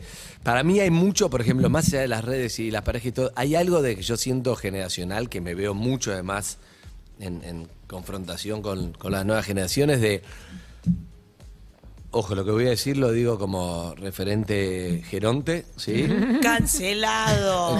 Gerontofóbico. Eh, referente Quiero ver gerente, si me sumo. pero de otra escuela, de otra escuela, de otra escuela. Pues realmente por eso, sin juzgar, pero para tratar de entendernos. Por Está ejemplo, perfecto. eh, no sé, eh, mi viejo es, la escu- es de la escuela de, no sé, mis abuelos seguramente no tenían título universitario y entonces hicieron todo y daban la vuelta en el cine para que mi viejo y mi tío vayan al cine, porque no había plata para los cuatro, entonces eso. Y después, bueno, se pudo recibir mi papá y mamá, bla, bla. Yo soy hijo de ellos. Para mí hay un montón de cosas como el respeto al trabajo, coso, y, y tengo una, una disciplina y una exigencia con el laburo que ahora no pasa, pero no quiere decir que no. No pasa porque yo es como, no, yo no puedo perder el laburo. Y yo lo siento como así, como algo recontra firme. Y yo siento a nuevas generaciones, es, ¿Qué? Acá hay que ir, no Si sé no qué, es a las este, 6 de no la tarde me voy a la mierda y me busco otro laburo, me chupa un huevo. Hay como algo también relacionado a, yo no voy a hipotecar mi vida en un solo laburo, en una empresa, en algo, sino que cambio a otro, y si no alquilaré, y si no me voy a tocar la guitarra y no me interesa comprar un departamento porque igual no lo voy a comprar, porque como Bueno, entonces si voy a tener alquilo, 30 años. es mucho más liviano. Y hay algo, yo digo, uh, ¿qué? Yo soy de... Yo soy sacrificio y Esa- palabra, esa pero hay algo que para mí el sacrificio y la exigencia, lo hablaba con Sofía el otro día, muchas veces no va de la mano de la felicidad. Bueno, Yo a mí la palabra que es esa liviandad, yo siento que es- muchas veces traería más felicidad. No la tengo, por eso digo, no es ni bueno ni malo, es No, no, exacto. Pero vos dijiste una palabra que para mí es clave, que es sacrificio. El sacrificio, si la llevamos a, a- a lo que en realidad representa, es, bueno, a- entregar algo, matar una muerte, por lo general era con los animales para que el clima sea de determinada forma. Y es como demasiado. ¿Por qué no plantearlo en términos de esfuerzo? Uno tiene que esforzarse por ser feliz. Uno tiene que esforzarse por conseguir lo que quiere, que puede ser viajes, una casa, eh, lo que sea, lo que material o inmaterial, no importa. Y un esfuerzo vale. Ahora, el sacrificio para mí tiene que, que ser un poco derribado. Mm. Porque es demasiado lo que ponemos con tal de mantener un trabajo estable. Por Pero el esfuerzo, yo creo que si yo tuviera hoy 30 años o 25, sería totalmente distinto. Sí, no, sí. Me, no me traería acá. Primero sería sommelier, no estaría siendo el periodista. De verdad. A- alguien de verdad. nunca no, no lo digo jodiendo. No hay edad igual, Ahora, ¿eh? siento que igual la esencia es la misma. Me mataría y trataría de ser mejor sommelier y me iría a Francia a hacer una pasante. En mi fantasía, son todas fantasías contrafácticas. Pero digo, pero porque es lo único que conozco, porque lo tengo ahí metido de, de- de mi papá. Pero hay algo que yo admiro de, de- de- Acá- más relajado, todo más libre, más relajado. Me En parece, eso me parece que está dicen- bueno. Dicen algo que me parece interesante, que si somos la generación que festeja las renuncias de trabajo que sacrifican nuestras vidas. Sabes que en mi grupo pasa eso siempre. Una renuncia y Es vamos, como que ven amiga. un trabajo de mierda. Eso es espectacular. Sí. Tengo una amiga que estaba haciendo guardias de 24 horas de lunes a, a sábado, creo, y cuando renunció estábamos todas tan felices por ella. Claro. Porque de verdad ese sacrificio no lo vale. ¿Cuánto, cuánto, hay una frase que el otro día pusimos en, eh, puse en Instagram. ¿Cuánta vida te está costando tu trabajo, digamos? ¿Y pero qué pasa con los, ¿Cuánta vida te cuesta tu laburo? qué pasa con los sacrificios que sí lo valen? Es que para mí no son sacrificios, tienen que ser esfuerzos. que ¿Cuál es el esfuerzo que vale y cuál no vale? El que no te cuesta tu salud mental para mí. Eh, cuando Ni ya ves salud la- física. y bueno, la salud física y la salud mental van súper de la mano. De hecho, para mí la salud física está completamente condicionada por la salud mental. Cuando vos te forzás por algo que te produce bienestar y que no te liquida la salud mental, donde vos puedes dormir, tener tu vida social, ese esfuerzo lo vale. Obvio que hay momentos, por ejemplo, un final de un examen, y capaz que los últimos tres días estás full estudiando, pero también hay que tener ese rato para distender porque el cerebro necesita descansar. Hay gente que piensa que por sacrificarse llega un poco más mejor al resultado. Y en realidad terminás empeorando porque tenés la cabeza hecha un mambo y cuando llegás y te olvidás de lo que... Me olvidé de todo, llegué ahí a rendir. Cuando, cuando yo era chico me acuerdo que era como, no, vos tenés que lograr, no sé, tener un departamento, no sé, algo, viste que era otra generación, para- porque el día de mañana entonces cuando tengas 40, cuando tengas 50, ya los tengo, el departamento y los 50, pero lo que veo que me preocupa a veces es, ok, a los 20, estás como, bueno, voy liviano y está bien, y me gusta el debate para que participen, ¿eh? por ahora si no es como ese... eh, all explaining. eh, No, ahora me- ahora me meto. y entonces lo que quiero saber es, vos tenés ya lo, bueno, buenísimo, qué sé yo. Pero cuando en un momento entiendo que lo importante es lo que te pasa hoy y ver el hoy, pero hay momentos donde vas a tener 40, 45, 50 y ¿y qué va a pasar? No lo sabemos porque no llegó ese momento. Capaz tan re felices, lo dieron vuelta y de golpe entraron y tienen 10 emprendimientos y vendieron una empresa o lo que sea. Pero Pero, ahí- ahí lo que preocupa un poco eso. influencers. Ahí lo que no preocupa un poco el influencer. ¿Va a poder laburar de influencer a los, a los 40 años? ¿Va a estar con o no? Pero O ¿por sea, qué no pensás que vas a seguir trabajando de exactamente lo mismo? capaz? No, no, de lo ahí- mismo ahí no. estás como traspolando una lógica, la lógica antigua a, una persona joven. Repito, sin juzgarla, es la única que tengo. Claro, claro. Por eso desde mi lugar lo No, no, por eso digo, lo que te digo es, digo, el influencer que trabaja hoy de influencer, capaz en cinco años está, trabaja de otra cosa, digo, capaz su, su tarea pero hay una parte- hay una parte en lo- medio, en lo que sea, no Pero sé. hay una parte, te lo digo sí por experiencia, no los influencers en general. Que hay algo que vos para llegar a una buena posición tenés que invertir, lleva mucho tiempo. ¿Qué es Muy- una buena posición? Es muy difícil. Esa es la pregunta. Ahí va, Ahí digamos, porque si yo lo miro. Bueno, pero pará, tener para comer. No, pero yo me, yo me refiero a, no sé, para hablar concreto. Yo te- es buenísimo ser María Becerra, que estaba haciendo imitaciones de Montserrat Caballé y ahora lleno estadio. Está bien, pero es una. Una, una generación, son 10, son 20 los que suben video a YouTube y explotan. Lo que te digo en general después. Pasa que vos no podés renunciar a algo que en este momento te hace bien por el motivo que sea, por pensar en un futuro. Es como decir, bueno, en ese futuro de última, una tiene la creatividad, claro, y de hecho todo el tiempo surgen nuevos trabajos. Lo que hoy en día es, qué sé yo, las cripto, que es algo que está súper hace 10 años Es atrás. O sea, y después el día de mañana capaz que de medio community manager, que también es una carrera bastante nueva, haya otra cosa y una pueda ir reinventándose en ese camino. A mí una vez me pasó que... mm, No, pero es verdad, entonces, es eso. Lo que pasa es que yo. Me- me- No, le pasa a los que están escuchando de, Es que ahora me- de mi edad dicen, diciendo hay que es saber otra a dónde cultura. vas a ir y ahora Me se va una encanta este me debate. Es otra ansiedad. cultura. No. Lo que está diciendo me genera mucha ansiedad porque pienso, a ver, eh, si- siempre hablamos de... Yo no sé si pienso que va a pasar de acá a 10 años. O sea, está bien proyectar, pero si me pongo a pensar, la verdad es que no, no sé si que, que este laburo, cuánto tiempo más lo voy a tener. No sé qué, qué carajo va a pasar. Bueno, aprovechamos para decirte, Evelyn, que hasta acá llegaste. No, No, pará, No, te no, aprovechamos. pero vos sabés que todo lo que planifiqué, como voy a estudiar medicina, la cosa, por, por- generacionalmente, me fue como el orto, no hice nada y terminé haciendo esto que arranqué, no sabía cuánto iba a durar, iban 20 años. Te fue esto genial, que no entonces. planifiqué. Te fue me fue genial. genial cuando hice el método de se va viendo. Sí. Cuando Claro. quise saber qué hacer, no me fue bien, la verdad. Por eso te digo. ¿Qué no. ibas a decir? Sí, que a mí me pasó una vez que mm, yo tenía un laburo que disfrutaba, pero... ¿Cuál? No, uno acá, un, reality se llamaba Despedida de Soltero, que trabajaba a la noche, me acuerdo. Eh, ¿Me estás jodiendo? te juro. Despedí de soltero. Acá era. Eh, Sí, acá, acá ese era el reality. Ya terminé. ¿Es ¿Esta acá? terraza? Sí, O sea, ¿terminaste acá? Sí. Bueno, cuestión, eh, un- yo i- iba todos los días, no tenía como ninguna responsabilidad importante ni, ni oportunidad de crecimiento, pero sin embargo yo iba y la pasaba bien ahí, había un buen grupo. ¿Pero eras y- participante? No, no, no, Ah. no, no era productora. Y mm, un día mi papá me dijo, che, vamos a comer. Bueno, dale, fuimos a almorzar. Y papá me dijo, mm, disfruta tu trabajo. Y yo digo, sí, la verdad que estoy contenta, como que la paso bien. Y me dijo, ¿y cuál es tu norte? Uf, te mata esa. ¿Cómo le dije? ¿Cómo? No, no te entendí. Señor, ¿cómo? Y me dice, y claro, vos, vos dónde, dónde querés llegar, como, ¿cuál, cuál es tu, tu aspiracional? Tu plan, tu plan. ¿Laburás para, para qué? Yo la paso bien en el día a día, yo convencida, eh, me mantuve. Yo la paso bien en el día a día, que para mí eso es lo más importante.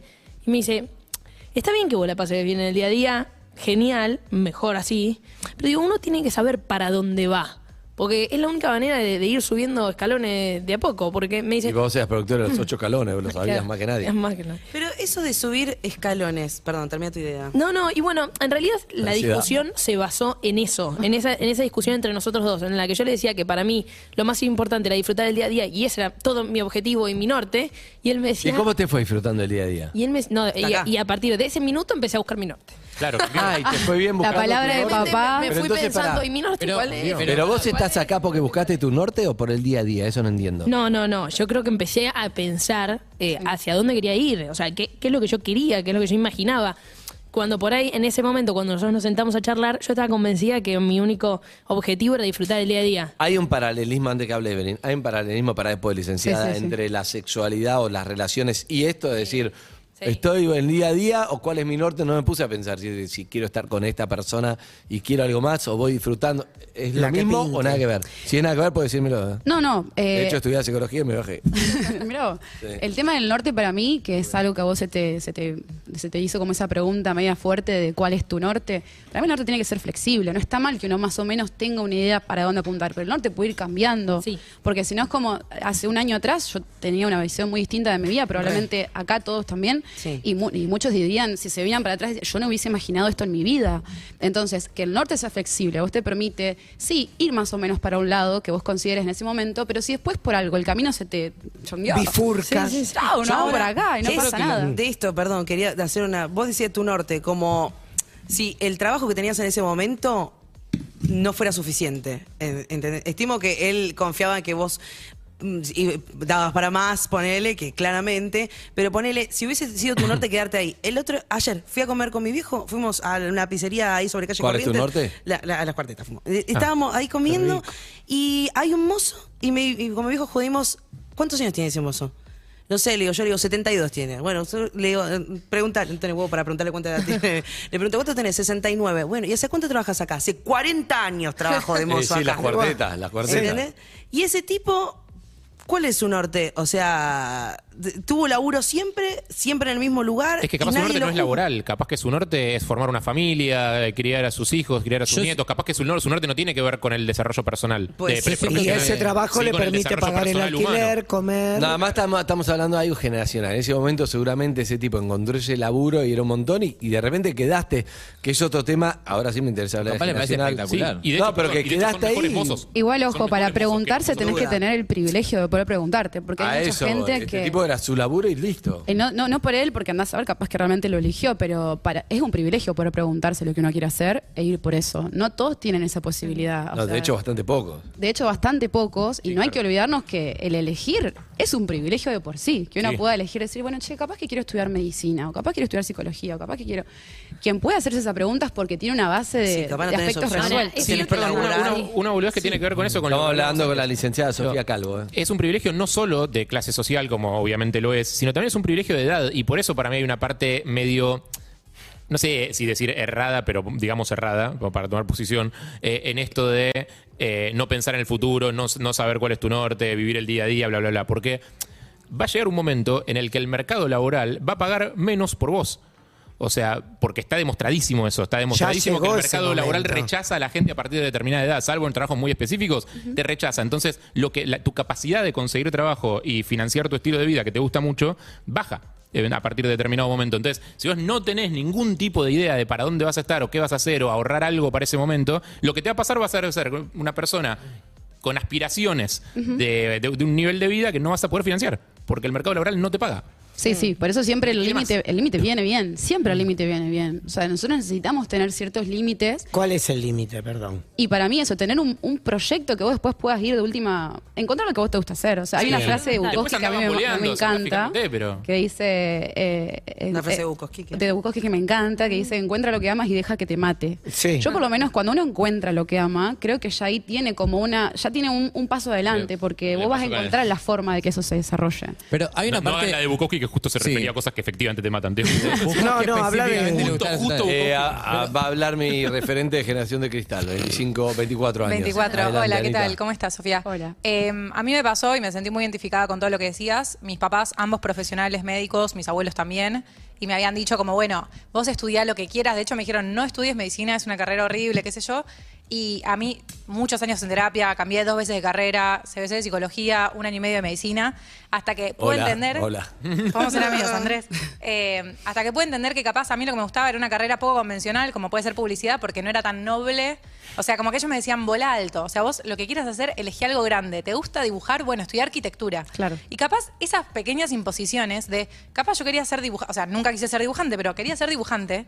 No, a- anda arquitectura, ¿te gusta, no sé, algo, te gusta la dermatología? Bueno, estudia medicina y capaz con cosmiatría estabas bien. Entonces yo creo que hay algo de mi generación que fue criada por otra generación, que lo que termina pasando es que tenés unas imposiciones muy grandes y que a la vez no están como a la par con lo que te está pasando realmente. Que es eso que decían, como de vivir un poco más el ahora, que esto de capaz comprarse una casa no existe, entonces disfrutas más y viajás y decís, bueno, me voy un año a levantar kiwis a Nueva, A Nueva Zelanda. Zelanda, claro, y qué sé yo. excelente. Lo que, lo que está pasando también mucho es eso, de que la, la generación pasada nos sigue que- queriendo criar con preconceptos o, por- o con ideas de la generación pasada que capaz que era válido, pero ahora las Perdón, redes Sofi, sociales. pero sí, sí. lo que pasa es que yo te lo digo ahora como, como padre. Es que es lo que conoces. Pero está bueno que vos tenés esa flexibilidad para Pero es escuchar lo- otro mensaje. Claro, pero es lo que con- bueno, también yo Con lo que nos acá y es parte, que nos metieron en pero la es como cada uno te cría con lo que tiene en la cabeza, entonces es muy difícil, porque uno debería criar a sus hijos con una generación más, como avanzar un Pero casillero. ¿cómo sabés? Pero vos no lo tenés, entonces No, no, no, tendrías que, tal te cual. tendrían que enseñar cuando ya sos padre, che, ahora ayornar el software, decir, esto enseñaron tus viejos, pero vamos a actualizar Lo que el se software. viene es esto. Así- Pero- pero exacto. aparte es lo mismo Algo que- así. La versión Pero eso le pasa, a 16.0. toda la- le pasa a todas las generaciones. Obvio, ¿no? es lo mismo Siempre que está una- pasando ahora. Una Sí. generación respuesta a la anterior y así sucesivamente. Y así se va Exacto, el la- No, tema pero que para deberíamos mí- avanzar un casillero para hacer las cosas bien. Pero la O por lo menos de cristal va a admitir que criar estamos un también así. casillero atrás, digamos. ¿Cómo? Pará, la pará, pará. generación de cristal que tenga hijos lo- los va a criar con esta eh, ética y, y- principios No, de porque esta este, época. con este curso obligatorio Con esto que, que yo sabe. digo que el gobierno de la ciudad debería dar, te actualizás. Futurología. entonces te dice, Antes de anotar a tu hijo tenés que rendir cuatro materias de entender las redes sociales, los vínculos. los cosas- Pero Para para mí- Sofi dijo algo interesante, reconocer. Es simplemente reconocer que están un eslabón atrás y por ahí también ser muy conscientes de que de nuestra crianza, de la crianza de cada cual, nos, lastimó. Si uno, si uno viene y sabe que cuando fue chico lo obligaron a tal cosa y no le gustaba y le recortaron la libertad en un montón de aspectos, es decir, bueno, yo soy otra generación, te escucho, ¿qué tenés para decirme? ¿Vos qué querés? ¿Por qué lo querés? Acompañar con la pregunta, no imponer, mira, si te gusta dibujo tenés que ser arquitecta, pero capaz que no sabes que hoy en día con las redes sociales eh, vos subís tus dibujos que son súper válidos y lo haces con la computadora o a mano y te podés tener un montón de... Tute, qué sé yo, un gran dibujante. Sí. Y hoy en día, con las redes sociales, la Cope Cope, hay un montón de, de gente que quizás si no hubiese validado su arte, no hubiese podido vivir de eso. Y hoy en día es una opción. Y hay generaciones pasadas que eso no lo saben. Claro, hoy Kino. Eh, Igual tú te es el hijo de Caloy, ¿no? Sí, Digámoslo bueno, sí, sí, también. verdad, verdad. No, ya más sé, grande digo, hoy y se hizo, se cono- podría y se haber hizo hecho. conocido haciendo tiras en, en medios gráficos. Claro. No, Pero no, digo, hay- digo, a, lo que, a lo que dices, hay una parte de que es que hay que saber, como generación anterior, hay que dejar librado un pedazo grande de decir, tipo, igual no sé cómo es el contexto en el que estás creciendo a fondo, digo, y seguramente hay un montón de herramientas que me estoy perdiendo, Totalmente. así que, digo, confío en vos, en que hagas un Esta poco de charla eso. yo la conozco, Iti, y te, te- te va a interesar y es muy. Me acuerdo de haber hecho informe de eso en muchas charlas cuando empecé este programa 20 años atrás, de el padre que le encuentra marihuana o drogas al hijo y es un. Claro. En vez de. Bueno, pero pará, ¿cuáles son? ¿Cómo así? Vamos a charlar, es como. "Bah, bah, bah, bah", y no sirve, porque si ya se drogaba antes que las encuentre, mucho más después de una. repre- mucho más. Pero es muy, entiendo que es re difícil, ¿eh? Es difícil ser, es difícil ser padre y Harry, que ahora Obvio. tiene una mascota, lo entiende. Obviamente. Ya lo dijo. Y hablar que es súper complicado para mí. Perro no es que te dice, hoy quiero salir, listo. Vos decís, No. no, hay horarios, hay límites. Disciplina. Tum, Hoy en día, de hecho, entendemos mucho más que la maternidad y paternidad es una gran responsabilidad y por eso ya no se elige tanto. O sea, no es que ahora de repente Claro. nacimos sin instinto materno-paterno, el instinto nunca existió. Claro. Lo que pasa ahora es que se instaura la pregunta. Entonces, para mí es súper valioso porque entendemos la responsabilidad que ¿Yo trae eso. ¿Puedo criar a un ser humano acaso? Apenas me ¿Acaso puedo criar a mí. Y Apenas me después de puedo ser obligatorio, hace un tiempo vos ya tendría que tener dos pibes. Si hubieras, si hubieras nacido 20 años antes, hoy Una, tenías dos una pibes vez ya. planifiqué que a los 28 iba a ser madre. ¡Oh! Lo hablamos. Incluso a veces te cruzás gente que es padre y le decís, tipo, no, pero yo no sé si estaría. Y te dicen, viste esa frase, tipo, nadie nunca está listo, ya lo vas a No encontrar. hay un lo libro hagas". que te claro. enseñe. No, la No, frase que más escuché yo que te digo que fui padre, mis amigos ya tenían dos hijos, eh, los que tuvieron, a mí me decía mucho la frase, y digo, cuando me decían, cuando yo tenía 30, 35, le digo, ¿sabes qué? No es el momento. Me decían, nunca es el momento. Sí. No, claro. Eso es lo que más escuché. Igual tenía razón. Pero eso es real, nunca es el momento, ¿no? Ni hablar y Nunca es el momento. Siempre vas a encontrar un motivo. Siempre hay no. motivo Pero, por acá. ¿sabes? Ahora no porque me voy de viaje, ahora no porque estoy de laburo, ahora no porque estoy en una, ahora no porque. Nunca es el momento porque. No hay mo- ¿qué, qué hay que tener para tener ganas de tener un hijo? Y por la coyuntura también, Si a estás al veces. pedo, porque estás al pedo. Si estás laburando, porque estás laburando. Que es No el deseo momento. lo que tenés que tener. Es difícil el es identificar el Exacto, deseo. Si por vos eso no tenés es, mo- deseo- no es momento, es deseo. Claro, Con pero el deseo todo se justifica. Cuando uno tiene un deseo de hacer algo, entiende los esfuerzos que eso trae. Claro, pero lo injusto es vivir en una sociedad que no valida tu deseo de no tener hijos, por ejemplo. Ahora sí pasa. Ahora Totalmente. bien. Si alguien no quiere tener hijos, nadie lo juzga. menos igual, Bueno, ¿eh? Estamos en camino. Va a hablar Camino. Sol Lillera, eh, atención. Sol Lillera, ¿qué edad tiene generación de.? Yo te digo, soy de los 90. Generación Como de yo. los 90. Bien, almohada. El, el aporte es que yo que vine del interior, o sea, no tan lejos, pero del interior, Junín. es la necesidad también a veces de decirle a nuestros padres qué es lo que necesitamos. Mi vieja durante mucho tiempo, ella no tuvo la elección de elegir. Entonces me emociono, pero es como, yo resignifico un montón de cosas pudiendo venir y tener la opción de elegir acá. Y más aún compartiendo la profesión. Entonces digo, está bien que hablemos desde el lugar de, de elegir, pero muchas veces es como el esfuerzo de decir, no sé, yo vine y el primer laburo que tuve fue el call center. Entonces hoy es como, mi vieja todo el tiempo laburaba y lo que yo veía era como ese objetivo de siempre laburar y postergar un montón de cosas. Y hace poco me dijo algo de decir, hoy tenés la posibilidad de elegir dónde estás, cómo estar y cómo llevar adelante el laburo. Date el tiempo también del disfrute. Digo, venimos de una generación donde muchas veces no tuvieron eso y la palabra estaba censurada. Entonces está buenísimo que, que nosotros podamos tener, si tenemos a nuestros padres, ¿no? Sentarnos y decir, che, necesito que me apoyes en esto. No necesito como la crítica o el tirarme abajo o esto. Como Hay que- algo, Sol, que es interesante, que es. ¿Cómo se enseña? Te digo desde el lado de paternidad, que todavía es chica mi hija, pero ya visto un montón de cosas se ponen en juegos que son, por ejemplo.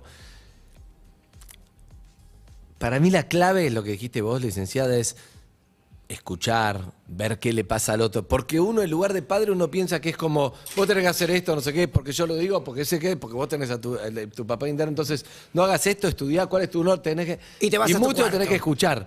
Tenés que escuchar y también es verdad que después igual también es verdad que alguien de adolescente cree que se las sabe todas y vos sabés que no y puede estar equivocado. Entonces es un límite raro entre te escucho, Sí. pero te digo lo que tenés que hacer, pero no te lo puedo imponer o no. Total, total que y eso es, es la clave de todo, escuchar. Pero hay algo que ella dijo que para mí eh, se ve mucho en el consultorio cuando me hablan de padres, madres.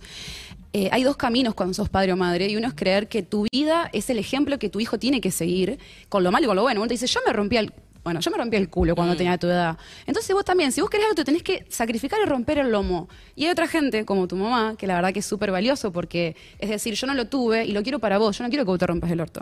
Yo quiero que vos disfrutes de, la- de que podés elegir, que tengas esa posibilidad y que encuentres en eso tu disfrute. Eso es lo más lindo que te puede dar una madre, porque es como decir, te libero de mis propias cadenas, no quiero que tengas las mismas. Lo que pasa es que a veces yo me, yo, si yo tengo que decirte algo, por ejemplo, no sé, creo que no sé si lo hablamos con Evelyn, yo también uno, es la fórmula que vos tenés, y esa me funcionó, pero es lo que te digo, para mí es, no sé cómo hubiera sido el otro, sería, capaz que sería menos exitoso, más feliz, lo cual cierra. Pero también la fórmula de conocer, es decir, no sé, yo estaba, elaboraba de lunes a lunes, no sé qué, que seguramente te lo dijo tu papá, tu papá, tu papá. Y a mí, por ejemplo, a mí me funcionó y yo soy disfruto estar haciendo este programa con ustedes ahora porque me rompí el orto. Claro, Entonces pero- no sé, no lo sé, lo digo con humildad, no, no lo digo como que es la fórmula. Capaz que hubiera sido más feliz, estaría El- haciendo otra cosa, pero uno no, no creo que lo diga alguien que te dice, rompete el orto porque tenés que romper. Lo dice porque le porque es lo que conoce, es lo que te digo, es la parte donde Claro, tenemos. Sí, perdón. Hay que perdón, yo cuestionarse uno también. que me parece que el problema, el, el tema no es que no te lo, se lo digas al otro, sino que también tienes que decírselo, tipo, che, mirá, yo hice esto, esto me pasó a mí, pero también tienes que dejar que el otro haga su camino y Eso, cometa sus exacto, errores. Digo, obvio. porque hay una cosa de los padres de que tienen miedo de que sus hijos cometan errores. Y es tipo, y la gente va probando cosas, se va equivocando, va, va encontrando sus verdades que son mucho más como, ¿no? Eh, reales cuando las aprendes porque hiciste algo que cuando te bajó una línea tu viejo. Total- totalmente, y aparte es muy narcisista creer que lo que uno pasó, lo que uno hizo, Es lo único, obvio. Entonces, habilitar eso y decir, si vos encontrás tu camino y sos feliz. es- Arroba li- lic.sofía Calvo, eh, para, para que la sigan en las redes sociales. Vamos cerrando esta charla. Va a volver, obviamente, la licenciada, porque te abrimos una puerta difícil de cerrar. Yo y además, qué Evelyn, pasa la, la atención revés. se está yendo. ¿Cuál? Cuando es al revés, cuando el pibe te contesta mal. ¿Qué pasa? ¿Tu el sobrijo? adolescente que se cree que las ¿Sobrijo? sabe todas. No, no, puede ser el, el- el cliffhanger para Sí. la próxima. Pues habla en castellano, porque no estamos en Nueva York. Yo Bueno. entiendo, que, La yo entiendo que vos visualizás que estamos en la NBC. Pero- Pero Urbana Play, Rabiniani y Cabrera. Perdón, vos, lo- vos lo cliffhanger. vos lo acusaste de name dropper, así que Bueno, tiene derecho. Tengo todo el derecho del mundo. No, pero Name Dropper ya, ya la sabemos. Cliffhanger. te- cliffhanger es bueno, pero es buena, es Cuando nos acostumbramos a Name Dropper, nos tiró cliffhanger. Bueno, te de puedo tirar running gag también. Pero, ¿qué sucede? Tirá sándwich, que va para los dos países. Sándwich, como las islas. ¿Qué sucede cuando el pibe que se cree que las sabe todas tiene ese saberla todas hace que las contestaciones sean hirientes o fuertes? Cuando quieren paternar a los padres. Cuando quieren paternar a los padres. Igual hay algo que es mu- eso muy de la adolescencia. Cuando uno pasa a la adolescencia, sale de la niñez y va a la adolescencia, necesita rechazar a su familia porque estuvo tan pegado a ella que para poder sentirse como una, una, perso- una persona. La autoestima, fuera, la identidad. Necesita rechazarla. Es, es algo que tenemos que tratar de entenderlo sin justificarlo, eh, ojo, porque el límite viene súper bien. Si un pibe no tiene límites, de repente eso inclusive lo perjudica al pibe. Papá, sos un forro, no te escucho. No está tratando de Sí. tener su identidad, lo banco. No, o sea, poner un límite claro. Tengo, Bien, tengo bien. otro, otro tema para la próxima también, porque Ah. hoy no nos queda Ay, más no, no, no, no, no, porque no. yo- yo Lo que tengo tratando de agarrar es un cliffhanger. Claro. eh, recién hablábamos de, del Top Gun. sacrificio y lo, lo que nos decían mm, los padres y demás. Mi mamá me dice mucho que las relaciones son un trabajo. ¿Lo Sí. son un trabajo? Digo, A ver, sí y no, depende cómo lo tomemos, porque para mí son- Pero pará, pará, pará. Ay, pará. chicos, basta, sáquenme, échenme de acá Es un, porque... tem- es un que temazo hace eso, trailer. es un temazo eso, me encanta ese tema y me parece que amerita que ponga los videos de tu mamá diciéndotelo porque los Yo le tenés- dije que hagamos un... Tenés que poner Un bien. cara Tráemela acá, un cara a cara. Un cara Porque, porque, porque está buenísimo ese tema. Que estoy, Quiero estoy tu vieja acá sentada. Para el que no lo vio, cuenten, hagan un spoilercito de lo que dijo Sí, tu mamá hablando de las relaciones. Mi mamá dice como que esta generación eh, critica mucho la anterior eh, y que también las relaciones largas tienen sus cosas lindas y nadie habla de las cosas lindas y no hablan de todas las cosas feas. Y ahora se hace como todo un eh, una buena prensa de lo que son las relaciones abiertas. Mamá está convencida que las relaciones abiertas, si tenés una es porque tu pareja no te quiere, realmente. Eh, que no es, no es, y que lo lindo es formar una familia, es apostar por alguien, es confiar en una pareja que después si funciona, funciona, y si no funciona, no funciona, pero apostar por una relación, trabajar por eso, que hoy en día las generaciones, esto no funciona y a la primera de cambio van por lo otro y prueban lo otro y un día un hombre, un día una mujer, mi mamá diría un día un perro, otro día un gato. digo, ya se va al extremo, pero digo, hay toda una concepción de... No, no, bueno. no, contestes no, ahora. No, No no contestes ahora. Pero escuchemos los mensajes, por lo menos antes de despedir a la Dale. licenciada. Dale, Zuc. Para mí, importantísimo es escuchar y preguntar para entender y para que el otro pueda escucharse y replantearse.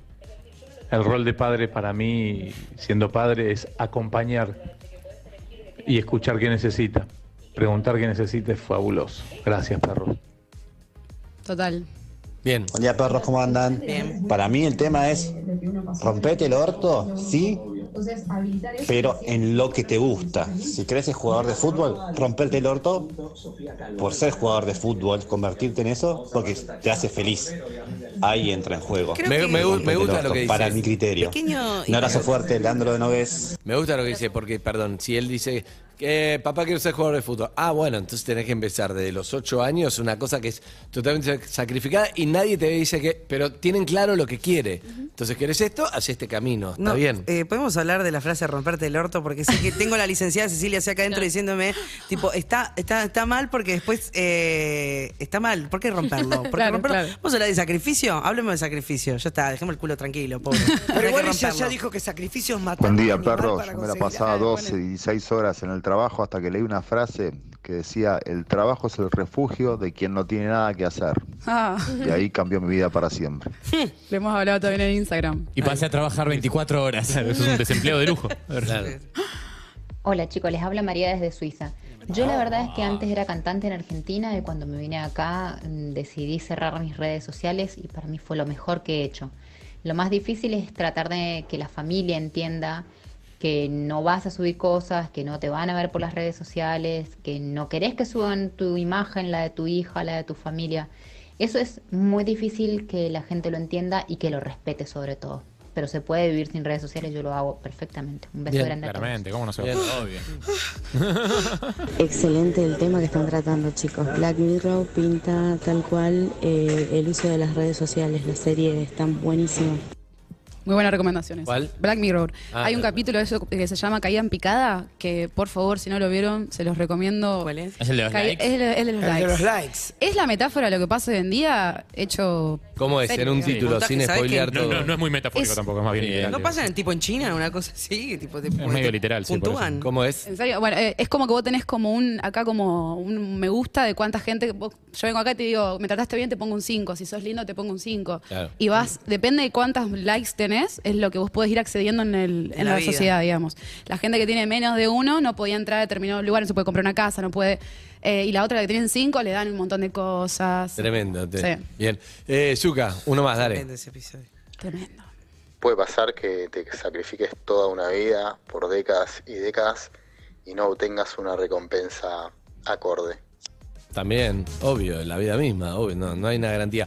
Me gusta el debate, está planteado el debate, ¿volverá, volverá, licenciada? Volveré cuando quieran. Bien, excelente. Eh, licen- Sofía Calvo, eh, con B corta, obviamente. Muchísimas gracias. Bueno, seguiremos otro día para hablar de. Nos La queda relación del trabajo. Relación trabajo, nos queda relación- un montón de cosas. Relación Relación abierta, abierta, amor. relación cerrada. La guita. Viene con todo. la plata, el la sentido de la plata y tantas cosas más. Gracias, Sofía. Gracias, Andy. Amigos y amigas, ¿a dónde vamos, Suki? A veces ciencia, A veces ficción. UrbanaPlayFM.com